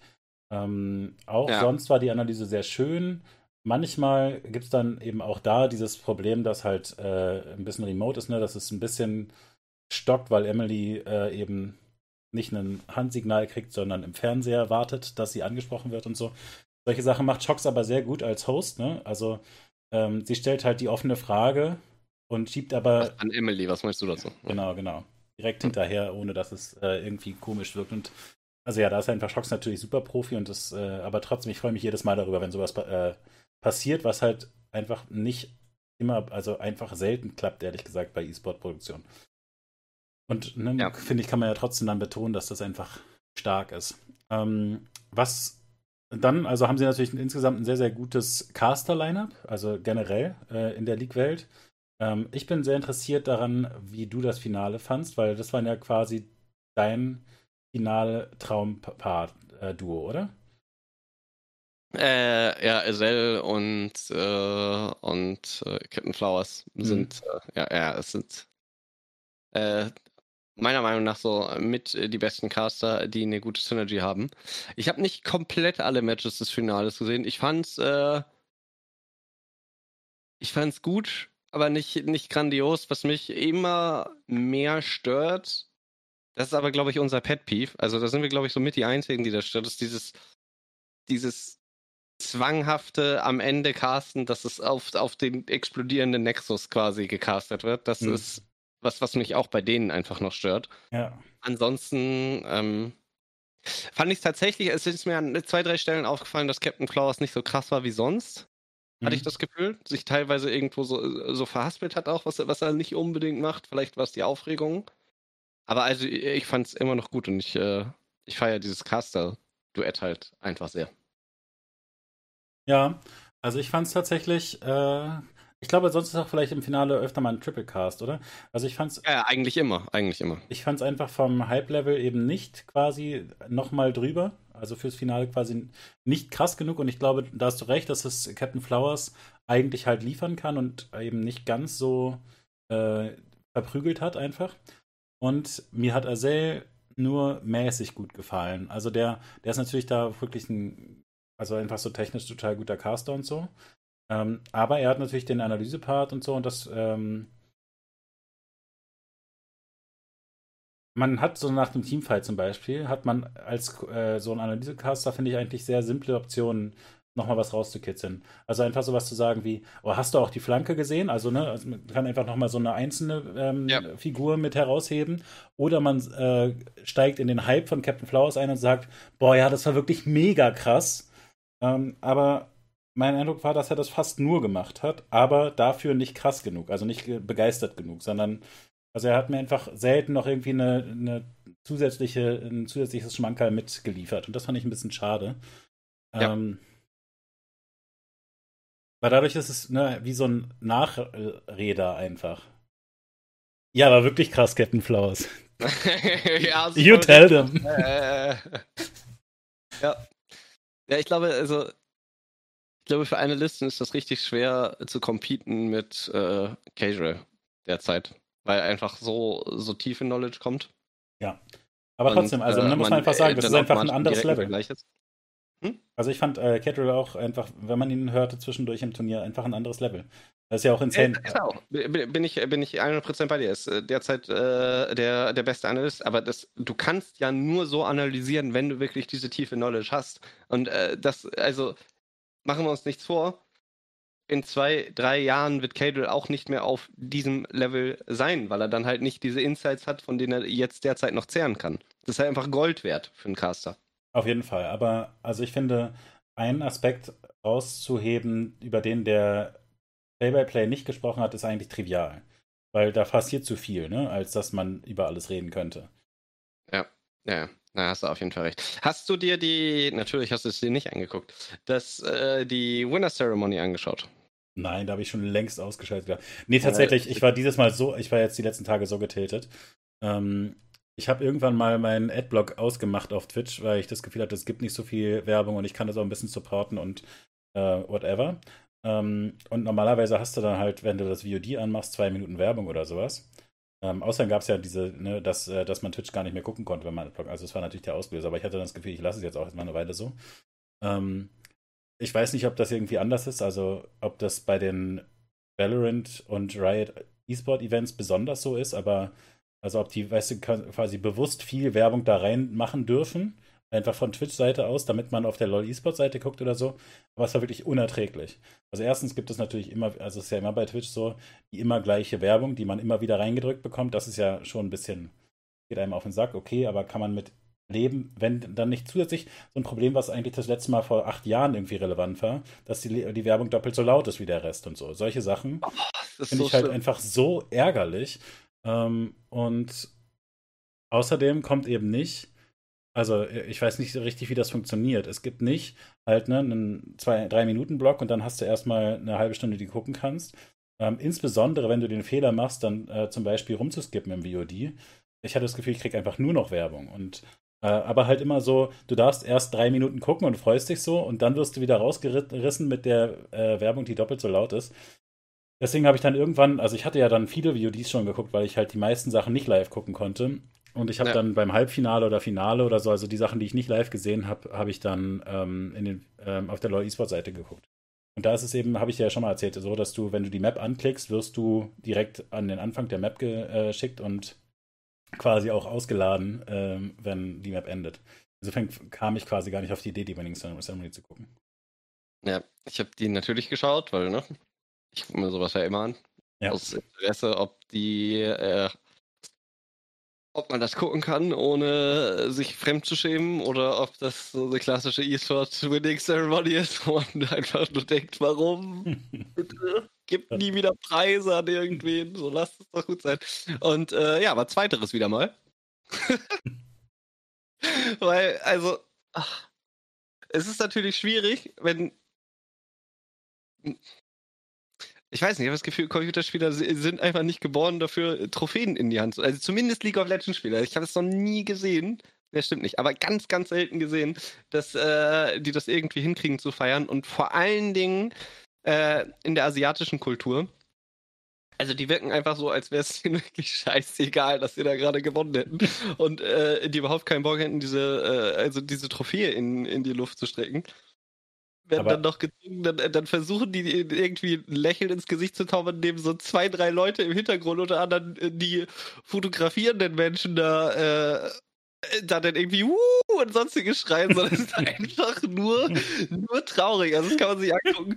Es ist wirklich, also man, man mag es sich nicht, also es ist wirklich unangenehm zuzuschauen. Mhm. Und äh, diese Winning Ceremony, da war, da war Dash davor und hat äh, die Spieler interviewt mit, ähm, und äh, es war natürlich ein Language Barrier, das heißt, äh, du hattest da noch eine Dolmetscherin. Und der stellt eine Frage, teilweise, es kam zwei oder drei Mal vor, und ich weiß nicht, ob die Frage einfach komplett lost in translation gegangen ist, aber es wurde, es kam dann einfach so ein generische Dreisatz-Antwort zurück, die sich aber überhaupt nicht auf die Frage bezogen hat. Und dann versucht der sogar quasi dann nochmal zu sagen, ja, okay, dann möchte ich darauf aber nochmal speziell eingehen, paraphrasiert die vorherige Frage und es funktioniert wieder nicht. Und du denkst einfach nur, holy shit, so, das kann nicht deren Ernst sein. So, äh, dann, äh, oder dann war es so, dass, äh, was hat mir auch überhaupt nicht gefallen, ich glaube, also die Fragen, die Dash gestellt hat, fand ich jetzt echt nicht so dolle. Wir sind ja häufig mal dabei, äh, die Interviewfragen zu kritisieren. Oder, oder ich mache das sehr gerne, dass ich mir denke, die Interviewfragen, äh, da, da, würde auf jeden Fall mehr gehen. Und äh, in dem expliziten Fall war es so, dass, glaube ich, ähm, Gala äh, gefragt wurde, äh, was er von Uzi hält oder, oder, oder so in, in, in diese Richtung gehend. So, und ich finde, das kannst du nicht machen. Du kannst nicht also natürlich Uzi absolute Legende, gerade äh, in China, aber du kannst auch nicht den MSI Champion jetzt fragen, ey, übrigens, mir ist scheißegal, wer du bist, aber lass mal über, lass mal über die andere Legende da reden. So, also, da, da sind Dinge passiert, wo ich mir gedacht habe, nee, nee, nee, nee. Und äh, also, was ich so krass fand, Opening Ceremony, Jackpot, habt ihr, habt ihr richtig gut gemacht, habt ihr euch überlegt, aber die Closing Ceremony oder Winner Ceremony, einfach kompletter Griff ins Klo. Dann gab es diesen Konfetti-Regen. Die Spieler sahen mehr oder weniger erneut aus, dass Konfetti kam. Keiner hatte damit gerechnet, so alle waren überrascht. So auf einmal standen die da mittendrin. Naja, also muss man sich angucken, wenn man das gucken möchte, aber es war kein, kein Prime-Example. Da habe ich lieber äh, NALCS gesehen, wie äh, Sven da äh, jubelnd alleine langläuft nach draußen, sich die Trophäe schnappte. Das war, das war tausendmal lustiger als das. Da war wirklich, ja, wenig, wenig Lebensfreude zu sehen. Schön, schön. Und dann, ach ja, und die übertriebenste Katastrophe, das, es kam direkt dann im Anschluss, war, äh, sie haben das erste Mal den Oppo MVP vergeben. Und äh, der ging an Gala. Und es ist ja so, dass es immer diese MVP-Videos gibt. Man kennt die aus äh, ne? Spring Split, Summer Split, äh, LEC, LCS. Es gibt immer MVP und da gibt es dann halt Spotlight auf den einen Spieler drauf und äh, krasse Szenen. Und sagen, ja, und jetzt hier zum allerersten Mal den Oppo MVP äh, und äh, hier seht ihr, wer den bekommt. Und es kommt und die erste Szene, boah, Gala, Gala macht alles fit, zerstört alles, Megamaschine. Und dann geht's weiter und die zeigen RNG-Szenen von jedem Spieler. So, es war nicht das Gala-Highlight Reel, sondern es war ein RNG-Highlight Reel. Und es war am Ende, so ich dachte am Anfang an, nice, Gala hat MVP bekommen, hat er verdient, richtig krass.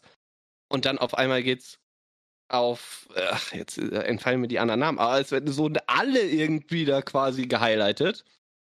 Und am Ende stand Gala da mit der Trophäe. Und ich habe mir gedacht, das könnt ihr nicht machen. So, dann könnt ihr euch das Video sparen, weil das war nicht das Hype-Video für Gala, sondern das war das generische RNG gewinnt, RNG bekommt den MVP. Äh, wir haben hier ein Video vorbereitet. Und das hm. ist, das ist dann einfach lazy. So, da, dann lass es lieber sein, weil, weil das ist Troll.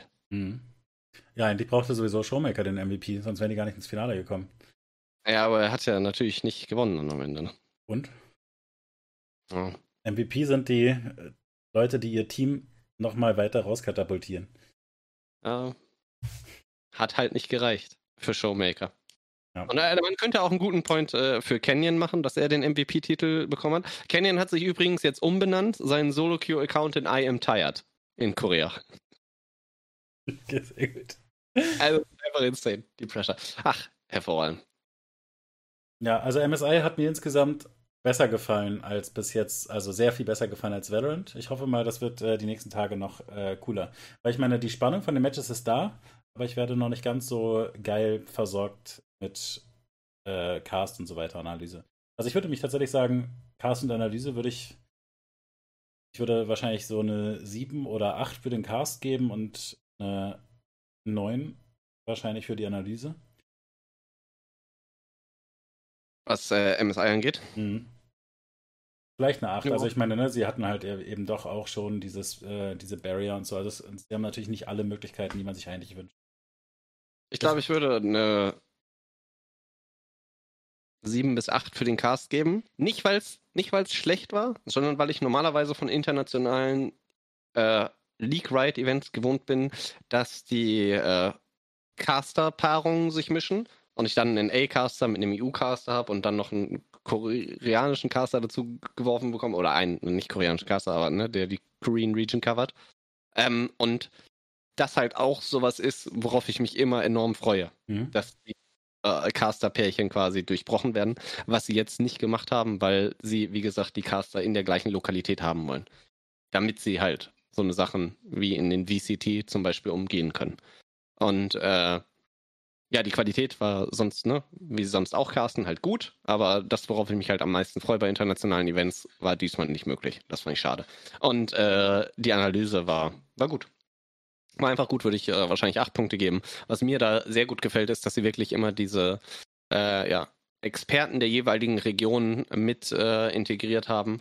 Ich weiß nicht, wie gut es mir gefällt, dass sie dann unten in diesem Analyst-Desk sind, weil du hast hinter denen halt diesen Riesenscreen. Ja, da haben sie teilweise auch mal die Analysten gezeigt. Das haben, da haben sie aber relativ früh dann mit aufgehört, weil sie dann halt Player-Stats zeigen oder halt riesen Team-Porträts oder oder oder oder im Hintergrund. Ja, sieht aber ein bisschen ich finde, aus vom Setup. Dass, dass, es untergeht da auf diesem kleinen Monitor. Sie gehen dann auch häufig in den Fullscreen. Ja. Das ist dann angenehm wenn ich äh, den Analysten oder die Analystin da sehe. Aber ähm, ja, ansonsten ist das noch nicht so optimal gelöst. Da finde ich das rein visuell, wie Valorant das gelöst hat mit Golden Glue, der da steht in dem Setup und den drei Remote-Castern viel, viel schöner. Also ich finde vom Design her und wie das aufgebaut ist, äh, die äh, derzeitigen VCT sehr, sehr cool gemacht. Ja, das stimmt, da bin ich bei dir. Hm. Ja.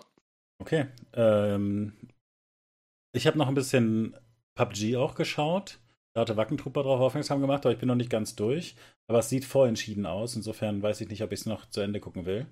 Ähm, und zwar okay. geht es um diese Qualifikation letztlich ne, für die zweitklassigeren Teams, könnte man sagen. Wer schafft es da in diese, wir hatten ja mehrfach darüber gesprochen, über diese, diese Main Events. Und ja. in, entsprechend grausam ist es von den, ich weiß gar nicht, wie viele Teams es sind, 20 Teams, schaffen es dann halt nur drei, sich zu qualifizieren.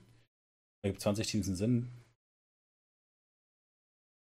Naja, ähm, wahrscheinlich sind es 16 Teams oder 32 Teams. Naja, whatever. Ist, also in gewisser Weise egal, ne? Aber es ist auf jeden Fall 20, 20 könnte schon sein. Insgesamt. Weil es sind Vierer-Squads und dann bist du bei 80 Spielern. Ich glaube, 80 Spielern spielen die in PUBG. Ich, ich meine, dass die meistens mit 64 spielen, aber äh, deswegen kam meine okay. Verwirrung. Na gut, aber ist ja also letztlich dann auch ein bisschen Detail. Ähm, und er hatte uns vorher gesagt, dass die deutschen Vertreter Shift äh, W sind, äh, die vor für G2 gespielt haben. Äh, den kann man die Daumen drücken und ähm, da war es dann so, dass die erste Map waren sie noch sehr zurückhaltend. Irgendwie hat es dann jetzt Chris trotzdem geschafft, äh, am Ende noch als äh, einer zu überleben, aber sie hatten halt keine Kills und äh, wurden halt dann auch irgendwie nur Zweiter. Also es war dann nur so, so mäßig gelohnt. Die zweite Runde haben sie aber alles so brutal wegge... Also fragt, also es war wirklich, sie, sie hatten, glaube ich, früher eine Position, ähm, im Circle gekriegt, wo sie einfach alles abfarmen konnten die ganze Zeit. Und was weiß ich, 15 Kills oder sowas und die Runde gewonnen. Und danach hatte ich so ein bisschen das Gefühl, ja, wird wohl over sein. Ähm, ich hätte das aber gestern zu Ende geguckt, wenn ich dann nicht das 38. Mal diese scheiß Werbung reingedrückt gekriegt hätte. dann konnte ich, ich konnte es irgendwann nicht mehr ertragen, noch in neue VODs reinzuklicken.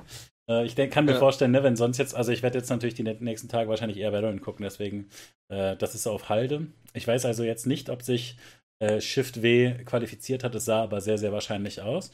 Ähm, hat aber auf jeden Fall wieder Spaß gemacht. Ich, ähm, mir geht es insgesamt mit so mit PUBG einfach ganz äh, generell so, ne, dass diese, dass die da viel gemacht haben, einfach mit den Overlays und so, dass man es verfolgen kann. Letztlich bleibt so ein Battle Royale immer ein bisschen unübersichtlich, ne? Also es ist ja, so, so, ja, Valorant ist eigentlich cooler. Ähm, Valorant hat aber noch viel mehr Arbeit zu leisten, was das, weißt du, äh, so eine strategische Überlegung vorher auf der Minimap angeht oder so. Einfach, ne, weil das hast du natürlich in PUBG logischerweise zwischendurch immer. Da wird dir gezeigt, der Circle ist jetzt kleiner geworden, diese Teams müssen sich alle bewegen.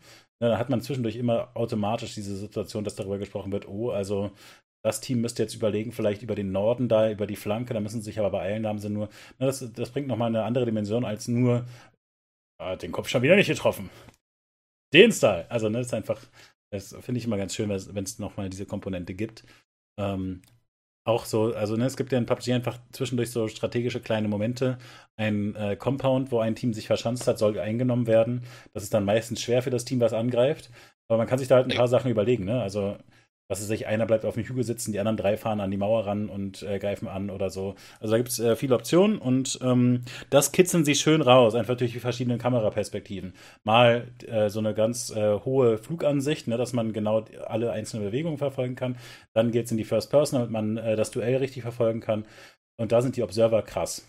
Würde ich wirklich einfach so sagen. Und das, ähm, da ist bei Valorant einfach noch ein bisschen was drin. Weil ja, aber das Ding ist, also ich, ich finde ich find es sehr schwer, bei Valorant ist da noch mehr drin zu sagen, weil diese, du hast ja diese Pre-Round-Phase, wo die Leute kaufen und sich aufstellen und das ist ja das, wo du dann die Möglichkeit hättest, auf diese strategischen Aspekte einzugehen.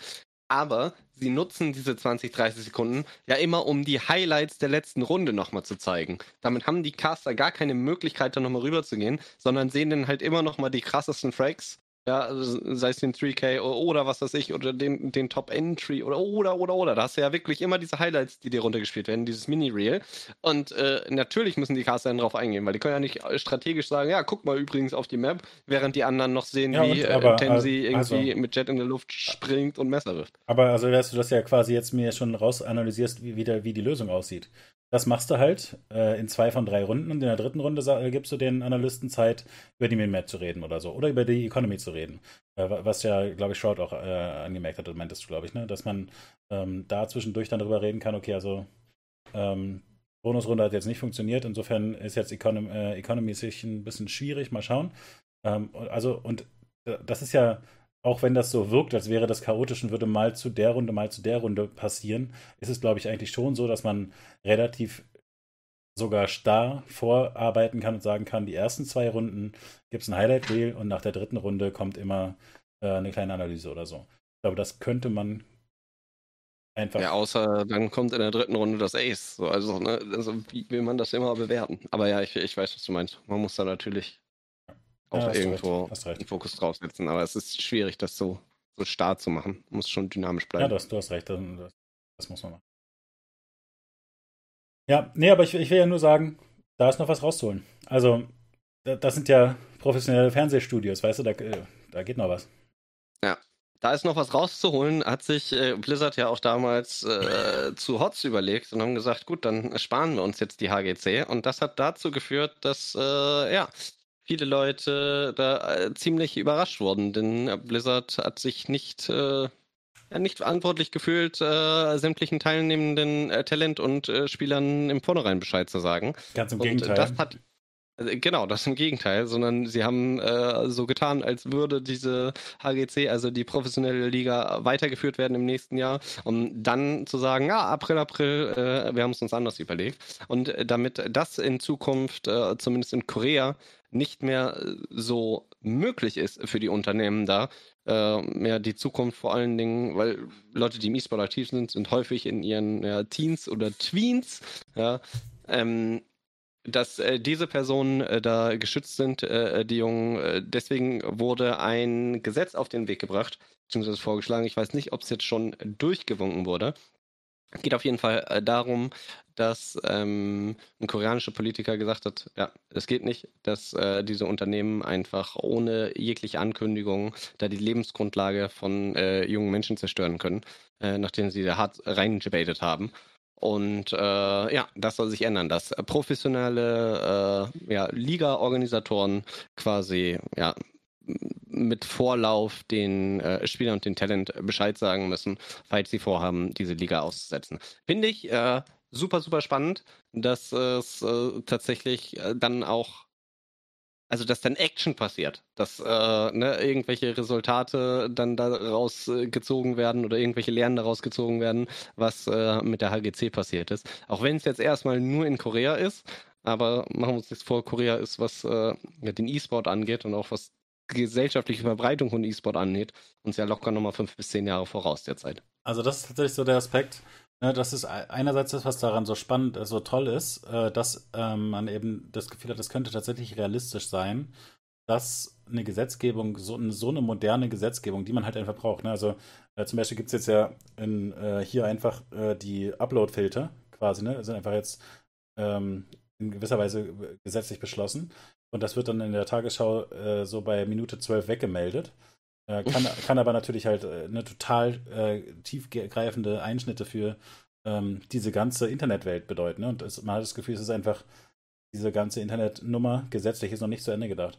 Und da früh, also ne, als schnelle Reaktion quasi, als das das erste Mal in diesem großen Stil aufgetreten ist, direkt zu sagen, okay, da müssen wir gesetzlich darauf reagieren, klingt erstmal sehr gut. Der Aspekt, wo ich ein bisschen unsicher bin, ist, äh, ob das nicht auch einfach, weißt du, es gibt ja hier auch so Vorstöße von irgendwelchen Politikern, die irgendwas fordern äh, ohne dass es dann in irgendeiner Form realistisch ist, dass es umgesetzt wird. Und das kann ich natürlich jetzt für einen koreanischen Politiker nicht beurteilen. Ne? Deswegen will ich da nicht zu sehr mit meiner Begeisterung jetzt äh, abgehen. Also ähm, ist ein guter Gedanke, so erstmal. Selbst wenn das jetzt nicht direkt umgesetzt wird, der Fakt, dass äh, Politiker das quasi als Problem wahrnehmen und thematisieren, genau. in anderen Ländern finde ich äh, schon mal bemerkenswert auf jeden Fall. Ja. Kann ja. man. Nee, bemerkenswert finde ich es auf jeden Fall, genau. Ähm, ja. Aber ja, viel mehr kann ich dazu natürlich nicht sagen. Ne? Also ich meine, ich auch nicht. Man wird das weiter quasi beobachten und ich denke, sollte das Gesetz durchkommen, wird, äh, wird die eigene Filterbubble, in der man sich befindet, einem das auch das auch an eintragen. Aber ganz schöne Überleitung tatsächlich, weil einer der Spieler, die da hart gegriffen wurden, war äh, Snitch von äh, Team Dignitas. Äh, unpassender Name in dem Zusammenhang, weil er konnte nichts dafür. der wurde gesnitcht. ähm, der äh, hat in der Zwischenzeit dann sehr viele Sachen versucht zu sp äh, spielen auf hohem Niveau auch. Äh, auch eine Streaming-Karriere so halb angefangen und also ich glaube, er war so ein bisschen auf der Suche nach dem, was richtig für ihn funktioniert. Und mhm. in gewisser Weise ist das, was er jetzt gefunden hat, relativ absurd eigentlich, denn er spielt eine ähm, League of Legends Fun Map, Wild Rift. Und Fun Map? Nein, ja. nein, nein, nein, nein, nein, nein, nein. Also ich, ich, ich, gebe jetzt mal hier harte Einleitung und du kannst mich dann alles davon klar, überzeugen, dass es E-Sport ist.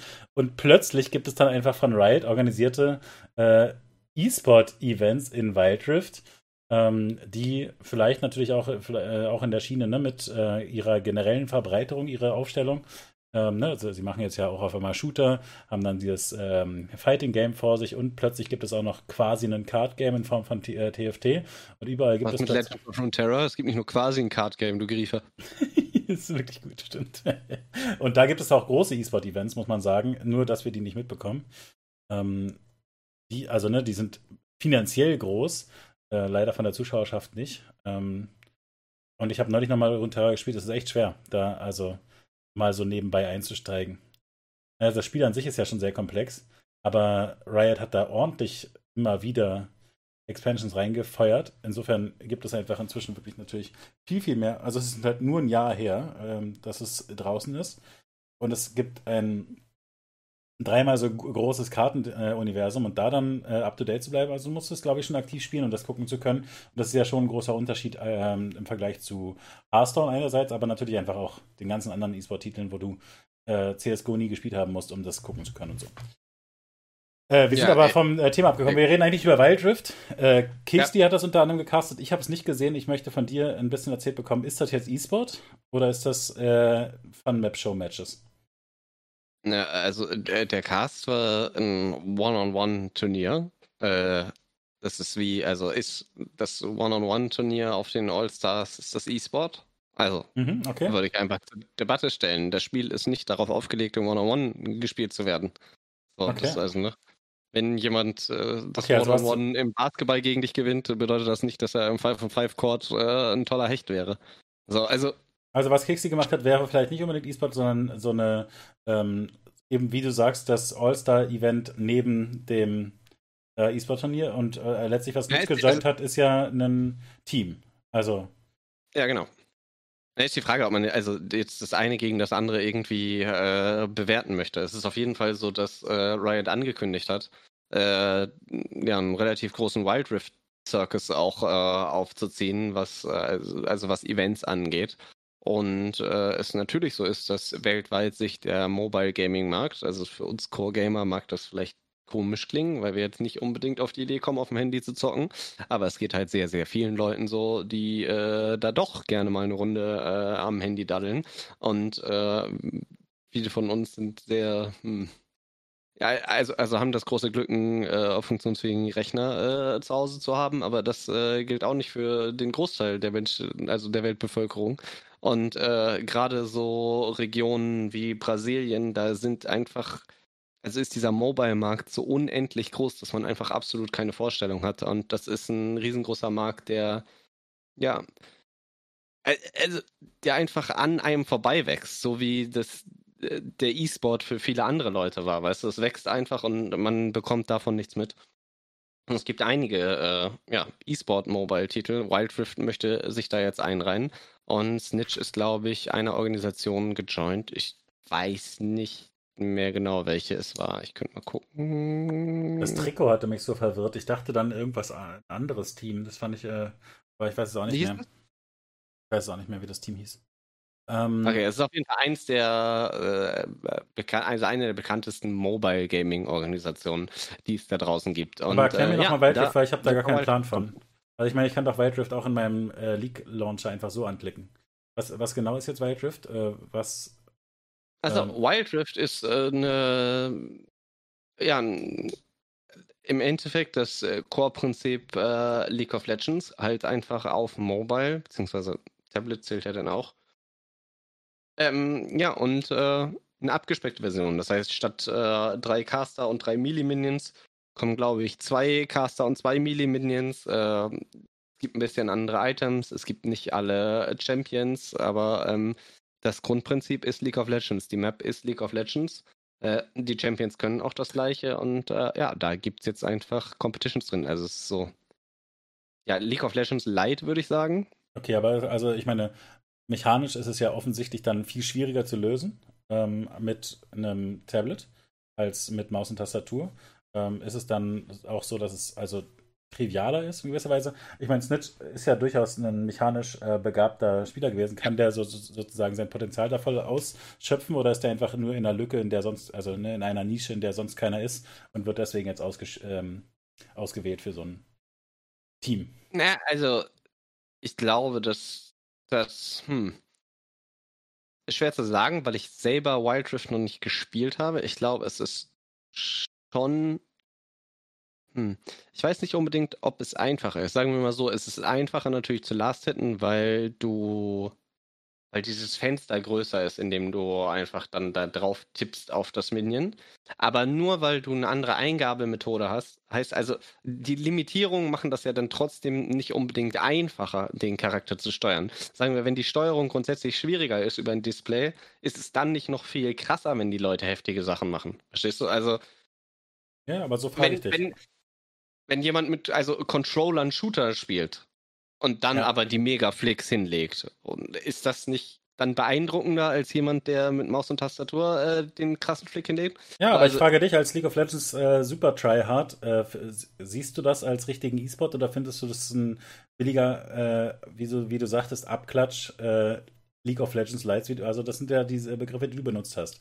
Also ja. findest du es quasi eine cheape Variante jetzt äh, für Snitch jetzt auch das E-Sport-Leben weiterzuführen, ohne in ähm, Valorant zum Beispiel angreifen zu müssen, wo die Konkurrenz vielleicht größer ist in Europa, I don't know.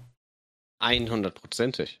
Also, äh, sagen wir, ich, ich möchte nicht, ich, ich möchte nicht den einen E-Sport gegen den anderen bewerten. So. Früher hat man gesagt, ja, Dota ist doof, League ist cool oder oder oder oder oder. Mittlerweile also, äh, finde ich einfach Quatsch. Sollen alle nebeneinander existieren können. Ich will nicht sagen, dass Wild Rift schlechtes Spiel ist oder so.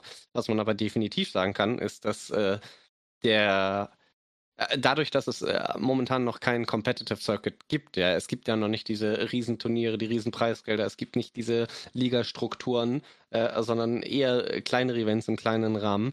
Wenn weniger Geld drin ist, gibt es äh, weniger Wettbewerb und wenn weniger Wettbewerb ist es leichter, sich durchzusetzen und äh, an die Spitze zu arbeiten. Und äh, Snitch ist durchaus nicht auf den Kopf gefallen, wie du schon gesagt hast, ein mechanisch talentierter Mensch oder er kann sich zumindest da reinfuchsen. Und äh, ja, ich denke, es ist ein smarter Move, damit weniger Konkurrenz sich quasi direkt frühzeitig zu etablieren, bevor das Ding so groß wird, dass äh, auch der Konkurrenzdruck steigt. Ja, wäre das dann nichts für dich? Nee, also, weil ich. Äh, League also, of Legends Erfahrung, du weißt, wie man im Team agiert und äh, hast halt Boomer-Hände. Ja, aber ich habe ich hab kein Interesse mehr, äh, Profispieler zu werden. Okay, aber du könntest natürlich jetzt schon anfangen, äh, alle äh, Events zu casten. Ja, der Riot fragt mich immer nie bei solchen Events. Das, es werden immer andere Menschen gefragt, ob die solche Sachen casten wollen. Ich weiß ah, nicht. Verstehe. Aber casten äh, könnte ich mir vorstellen. Aber ich könnte mir mittlerweile, glaube ich, alles casten vorstellen. Ich bin so auf einer Casting-Durchstrecke. Ich habe richtig Bock. Ja, hättest du das mal früher gesagt. Good ja. to Ja. Irgendwann äh, werde ich, werd ich äh, vielleicht muss ich mal. Ist dein Studium bald durch? Anfangen. Hä? Ja, bin ich für. Also habe ich ja. dir auch äh, viel gesagt vor einem Jahr. Ja, aber Valorant, es ist äh, alle, jeder wollte Valorant casten, will Valorant casten, da muss man auch mal gucken. Und ja, ja. mittlerweile hat es sich ja beruhigt. Jetzt sind ja die ganzen Leute wieder weggegangen, jetzt könnte man wahrscheinlich äh, man muss, starten. Ja, also ich meine, du musst halt wahrscheinlich nach Spandau ziehen, aber. Ja, gut, früher oder später muss man das, wenn man im E-Sport was machen möchte, glaube ich, derzeit eh. Also, machen wir uns nichts vor. Also siehst du dich noch bei Valorant Cast? Ja, wann ist denn dein Studium zu Ende eigentlich? Bist du, bist du mal langsam unterwegs? Ja, ja, doch, äh, Sunisch. Nice. Kurz noch die nee, So lange ist es nicht mehr. Ich glaube, so sechs Seminare oder so fehlen noch. Also sechs Jahre. Ja, genau. wenn es gut läuft. okay. Na gut. Ja, wir würden uns freuen, wenn du mal wieder casten würdest, sagen wir so. Ja, ja, Dito. Ich mich auch sehr, tatsächlich. Äh, ja, große Lust. Ja, weißt du, wer sich jetzt auch freuen konnte? Dass er mal wieder äh, casten durfte, beziehungsweise nicht casten, sondern streamen. Der gute Sinatra. Wir hatten ja äh, über den gesprochen, dass äh, er da mit äh, krassen Anschuldigungen zu kämpfen hat von ehemaligen, äh, also von einer Ex-Freundin von ihm, dass er sie ja, ja missbraucht und genötigt hätte. Äh, teilweise, da gab es ein ziemlich krasses Dokument von ihr und ziemlich deutliche und drastische Anschuldigungen. Äh, daraufhin äh, hat das Team Sentinels, über die wir ja auch schon vorhin gesprochen haben, amerikanisches, also eins der Top-Teams, äh, was amerikanisches Valorant angeht, ihn äh, gebencht und haben sich dann von Cloud9 äh, Tens organisiert als äh, Ersatzspieler. Und ja, es ist so, dass Riot investigated hat und zu dem Entschluss gekommen sind, dass also im Endeffekt Fazit, nichts Genaues weiß man nicht. Äh, hat nicht richtig geholfen, hat nicht äh, Videos zur Verfügung gestellt, die er eigentlich zur Verfügung stellen wollte, sollte. Äh, seinen Angaben nach hatte er besagte Videos äh, auf Anfrage der Ex-Freundin dann halt irgendwann gelöscht und hatte die nicht mehr.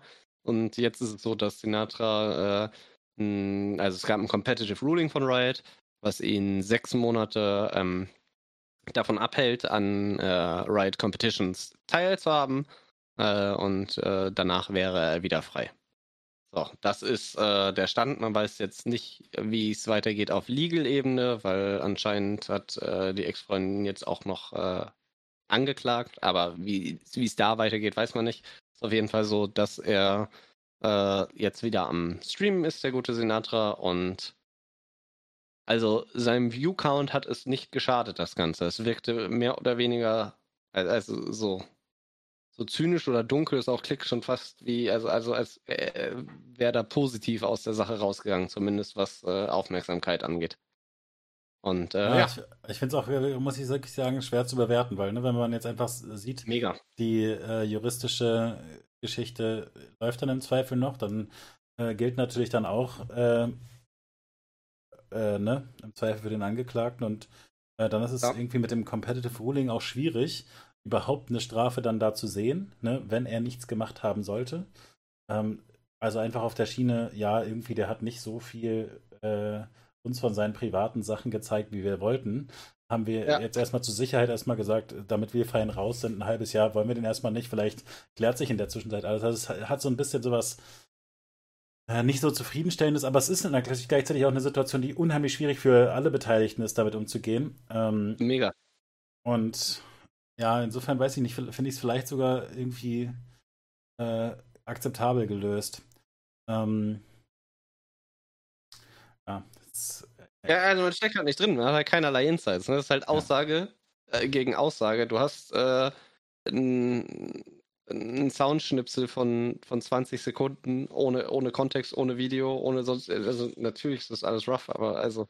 Also ich meine, ja, natürlich ich, hat man einen Kontext, der, den hat äh, mhm. sie, sie, ja ins öffentliche Leben quasi getragen. Ähm, und der, also wir hatten ja schon gesagt, ne, der Kontext wirkt schon, also ihre Geschichte wirkte schon relativ überzeugend.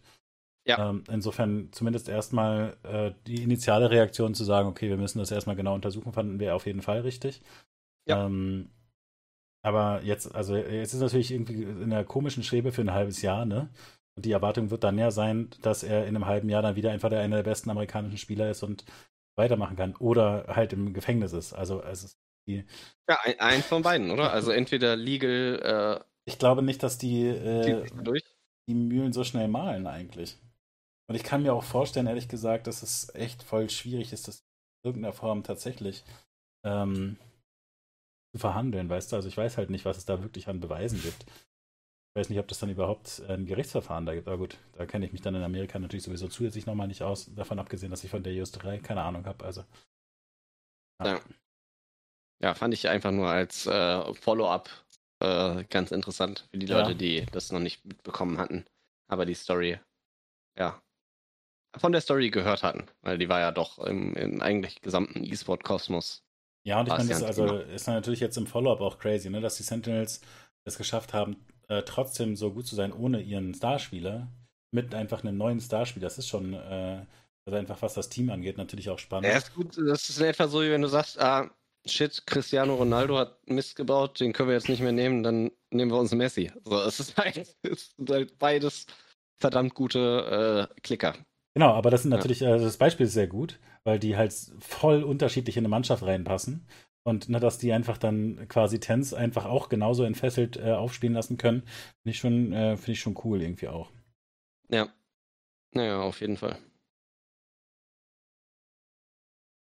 Ja, genau. Ja, natürlich gibt es andersrum äh, auch die Seite, dass äh, natürlich ähm, es genauso sein könnte, dass er eben unverschuldet totalen Schaden genommen hat. Aber gut, in, in ein gewisses äh, Schuldzugeständnis, also ne, dass er, äh, was es sich in der Beziehung schon irgendwie nicht immer leicht auszuhalten ist oder so, glaube ich, gab es schon von ihm. Ich habe es aber nicht mehr so genau im Kopf.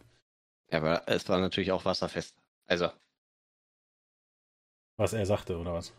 Ja, also so, dass er halt auf gar keinen Fall irgendwie festgenagelt werden könnte. Also es war schon mit dem Legal Team abgestimmt, dieses Statement. Ja, ja, genau, also, aber ich meine, ich meine nur. Entschuldigen, äh, aber ohne sich zu entschuldigen, also ohne konkret zu werden, weißt du? Also ja, ja. sich zu entschuldigen, falls irgendein Schaden entstanden ist oder falls Gefühle verletzt wurden, aber nicht so, ja, sorry, ich habe missgebaut. Also. Genau, aber trotzdem hat er, glaube ich, schon gesagt, ähm, dass, also ne, in gewisser Weise, dass sie da Schaden davon getragen haben könnte, ist schon denkbar so. Also ich finde, es ist, man hat jetzt nicht das Gefühl, naja, weißt du, er hat nicht gesagt, das ist völlig aus der Luft gegriffen, was will die von mir? Die lügt. Weißt du, so war es eben nicht die Reaktion. Ich weiß nicht, ob der Feuermelder durch ein neues Gate geht, aber ich glaube schon. ja, brauchst du Hilfe? nee, es ist also mit sämtlichen Wohnungen hier verbunden. Das heißt, wenn einer failt im Kochen, dann aber alle doomed. Vielleicht brennt es auch bei dir. Du darfst halt nach zwölf eigentlich nichts mehr kochen, wenn du nicht ne, Virtuose bist. Ansonsten risk alle aufzuwecken. Aber du sitzt da ja im Bunker, ist ja schon gefährlich jetzt. Ja, eigentlich ist Bombenwarnung. okay. Ähm, na gut, in Hamburg, naja, wer weiß. Ähm, hast du noch was gesehen? Ja, du kannst über Overwatch 2 kurz reden und ich nicke und lächle. Overwatch 2. gleich auf, geh wieder. Overwatch 2 war eigentlich nur so eine kurze News, ne? Wurde ein bisschen was angekündigt. Ich habe mir wenig angeguckt, weil mich Overwatch wirklich nicht reizt. Ähm, was aber da zum ähm, Stein des Anstoßes wurde, ist, dass sie einfach sich überlegt haben, weißt du was, wir machen Overwatch einfach jetzt 5 gegen 5. Alle Spiele machen 5 gegen 5. 5 gegen 5 ist einfach besser.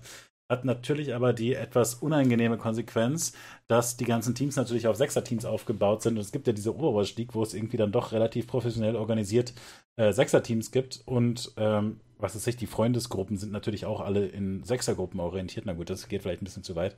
Äh, trotzdem bedeutet das natürlich logischerweise auch, dass eine Rolle rausfehlt letztlich. Ne? Also ähm, in so einem Setup sind dann ne, zwei Supporter, zwei Tanks, zwei Ballerer oder was auch immer, ich habe keine Ahnung. Ähm, und jetzt wird in allen Teams geguckt, wer ist der schlechte Tank? das fällt dann, fällt dann halt raus. Und das ist schon äh, spannend von Blizzard, das einfach, ne, einfach so zu entscheiden. Andererseits ist wahrscheinlich 5 gegen 5 tatsächlich in vielerlei Hinsicht besser.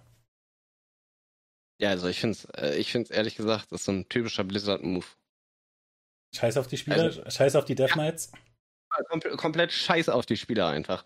So, wir haben eine Liga, wir haben die krass promotet, wir wollten hier Fußballteams, ja, dann sollen die am besten noch ihre, ihr ganzes Zweitsquad haben, dass du ne, eine Mannschaft von zwölf Leuten hast. Und jetzt reduzieren wir das einfach mal. Du hast da wieder zwei oder drei Jahre halt einfach Profi-Squads rangezogen und hast gesagt, okay, zwei, zwei, zwei Splits mit den Rollen und jetzt halbierst du einfach, also du sagst einfach, okay, die Hälfte von euch hat jetzt keine Karriere mehr.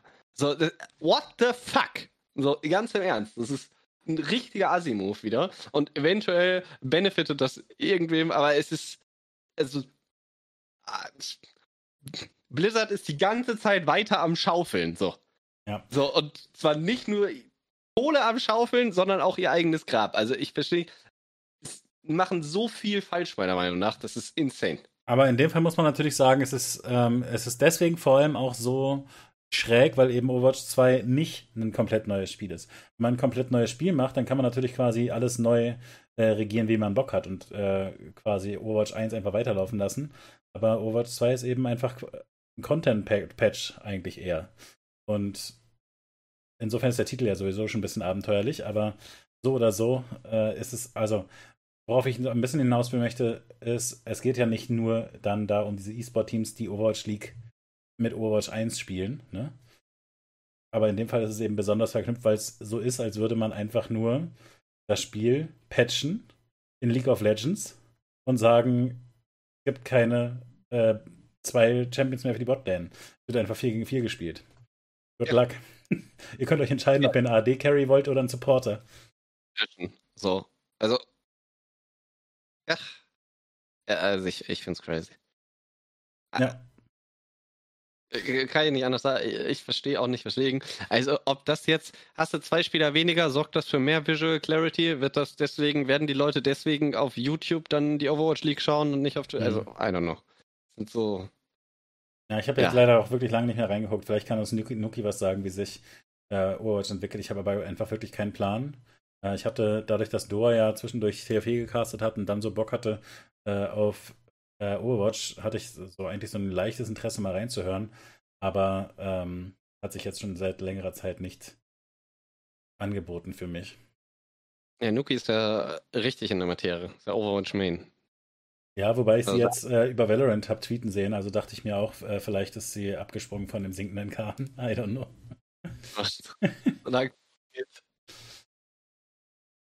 ja. ja, äh, ich, ich fand es einfach nur, es war wieder so ein typischer, ne? Einfach, einfach typische, typische News. Oh, das ist ja interessant. Nuki sagt, die Community Perception war sehr mixed. Die äh, General Community war sehr geschockt wegen des 5 gegen 5, aber die Competitive Community war eher positiv. Das ist natürlich völlig gegenteilig zu dem, was wir vermuten würden. Okay. Ja, das ist, äh, das ist spannend. Ich finde es. Ja, also bei mir schwingen da einfach die HGC-Vibes so krass mit. Ja, ich, ich denke auch. Äh, den schlechten Teammates können dann viele Leute absagen. Lassen wir es ganz. So. Hab dich irgendwie, du, du warst gecuttet, vielleicht wenn ich rede oder so. Ich weiß nicht, was du da für Settings hast. Aber gerade habe ich dich nicht gehört, als du sprachst. Ja, ich habe gesagt, zuerst machen wir aus dem 6 und 6 und 5 und 5, dann 4 und 4 und dann lassen wir es ganz. Okay. Ach, vielleicht hast du dich runtergerät wegen des äh, äh, Bombenalarms, nicht wahr? Ja, ja, sie haben wichtige Kabel getroffen, das kann natürlich auch sein. Einschläge, die Technik gekrittet haben. Ja. Ich weiß nicht, wir haben ja, uns zwei nee. Stunden erhalten. Haben wir noch äh, dringende Themen? Sonst könnten wir auch sagen, äh, es, äh also ob jetzt die neue StarCraft-Kooperation von ESL und Shopify relevant für dich ist. Ansonsten hätte ich nichts mehr. Also es wurde ja sehr gefeiert, aber ich hatte das Gefühl, naja. Also ich meine, finde ich gut, dass TLO da was gefunden hat, wo er äh, StarCraft und äh, Marketing verbinden kann und eine Karriere hat und das finde ich alles gut, aber ich äh, sah jetzt für mich nicht so aus, als wäre das jetzt alles was völlig Neues. Also, ne, die Grassroots StarCraft-Szene lebt halt. Aber ja, StarCraft bleibt weiterhin stark. Die Olimo äh, League ist auch so ein Thema. Ähm, soll eingestellt werden. Das war gedacht äh, als Gegenbewegung für die ähm, ausgesperrten Koreaner, als eine, äh, ein Weekly-Event, was äh, die guten Koreaner spielen können, einfach äh, quasi ne, ohne große Entry-Barrier. Ähm, die GSL zum Beispiel ist ja dann ne, ein relativ ausführliches System, was längere Zeit dauert und so. Bei der League könnte man einfach mal mitmachen. Wir haben das über Patreon jahrelang finanziert und der Patreon ist jetzt erstmal gestoppt mit der Ansage, es gibt ja eigentlich momentan genug zu spielen. Das hat mich echt überrascht zu lesen. Aber die Community-Reaktion ist natürlich so sehr so, oh, wir finden das eigentlich ziemlich geil, äh, lass mal weitermachen. Und dann aber trotzdem überlegen, ob man das weiterentwickeln kann. Also zum Beispiel sagen kann, naja, man macht lieber nochmal große äh, Monats-Events äh, oder sowas, ne, dass man äh, mhm. nochmal ein bisschen was Besonderes hat, weil, weil es eben offenbar einfach recht viel StarCraft-Events gibt und also hört sich einfach insgesamt gesund an und dann, weißt du, dann habe ich auch gleichzeitig natürlich noch weniger das Gefühl, ja, danke Shopify, gerettet. Äh, kann aber sein, dass ich das einfach nicht aus, äh, einschätzen kann aus der Distanz. Ja. Na, ich finde es eigentlich ganz cool, dass, äh, wie du schon gesagt hast, TLO da jetzt äh, diesen Brückenschlag schafft zwischen, äh, ich sag mal, normalem Job und äh, der Verbindung zurück zur Leidenschaft mit StarCraft. Also, Finde ich cool, dass sie das machen. Und äh, mich freut es für die StarCraft-Community, weil ja, es so wirkt, als würde Blizzard ne, den Stecker langsam ziehen und dann kommt die Community und sagt, nee, lass mal noch stecken.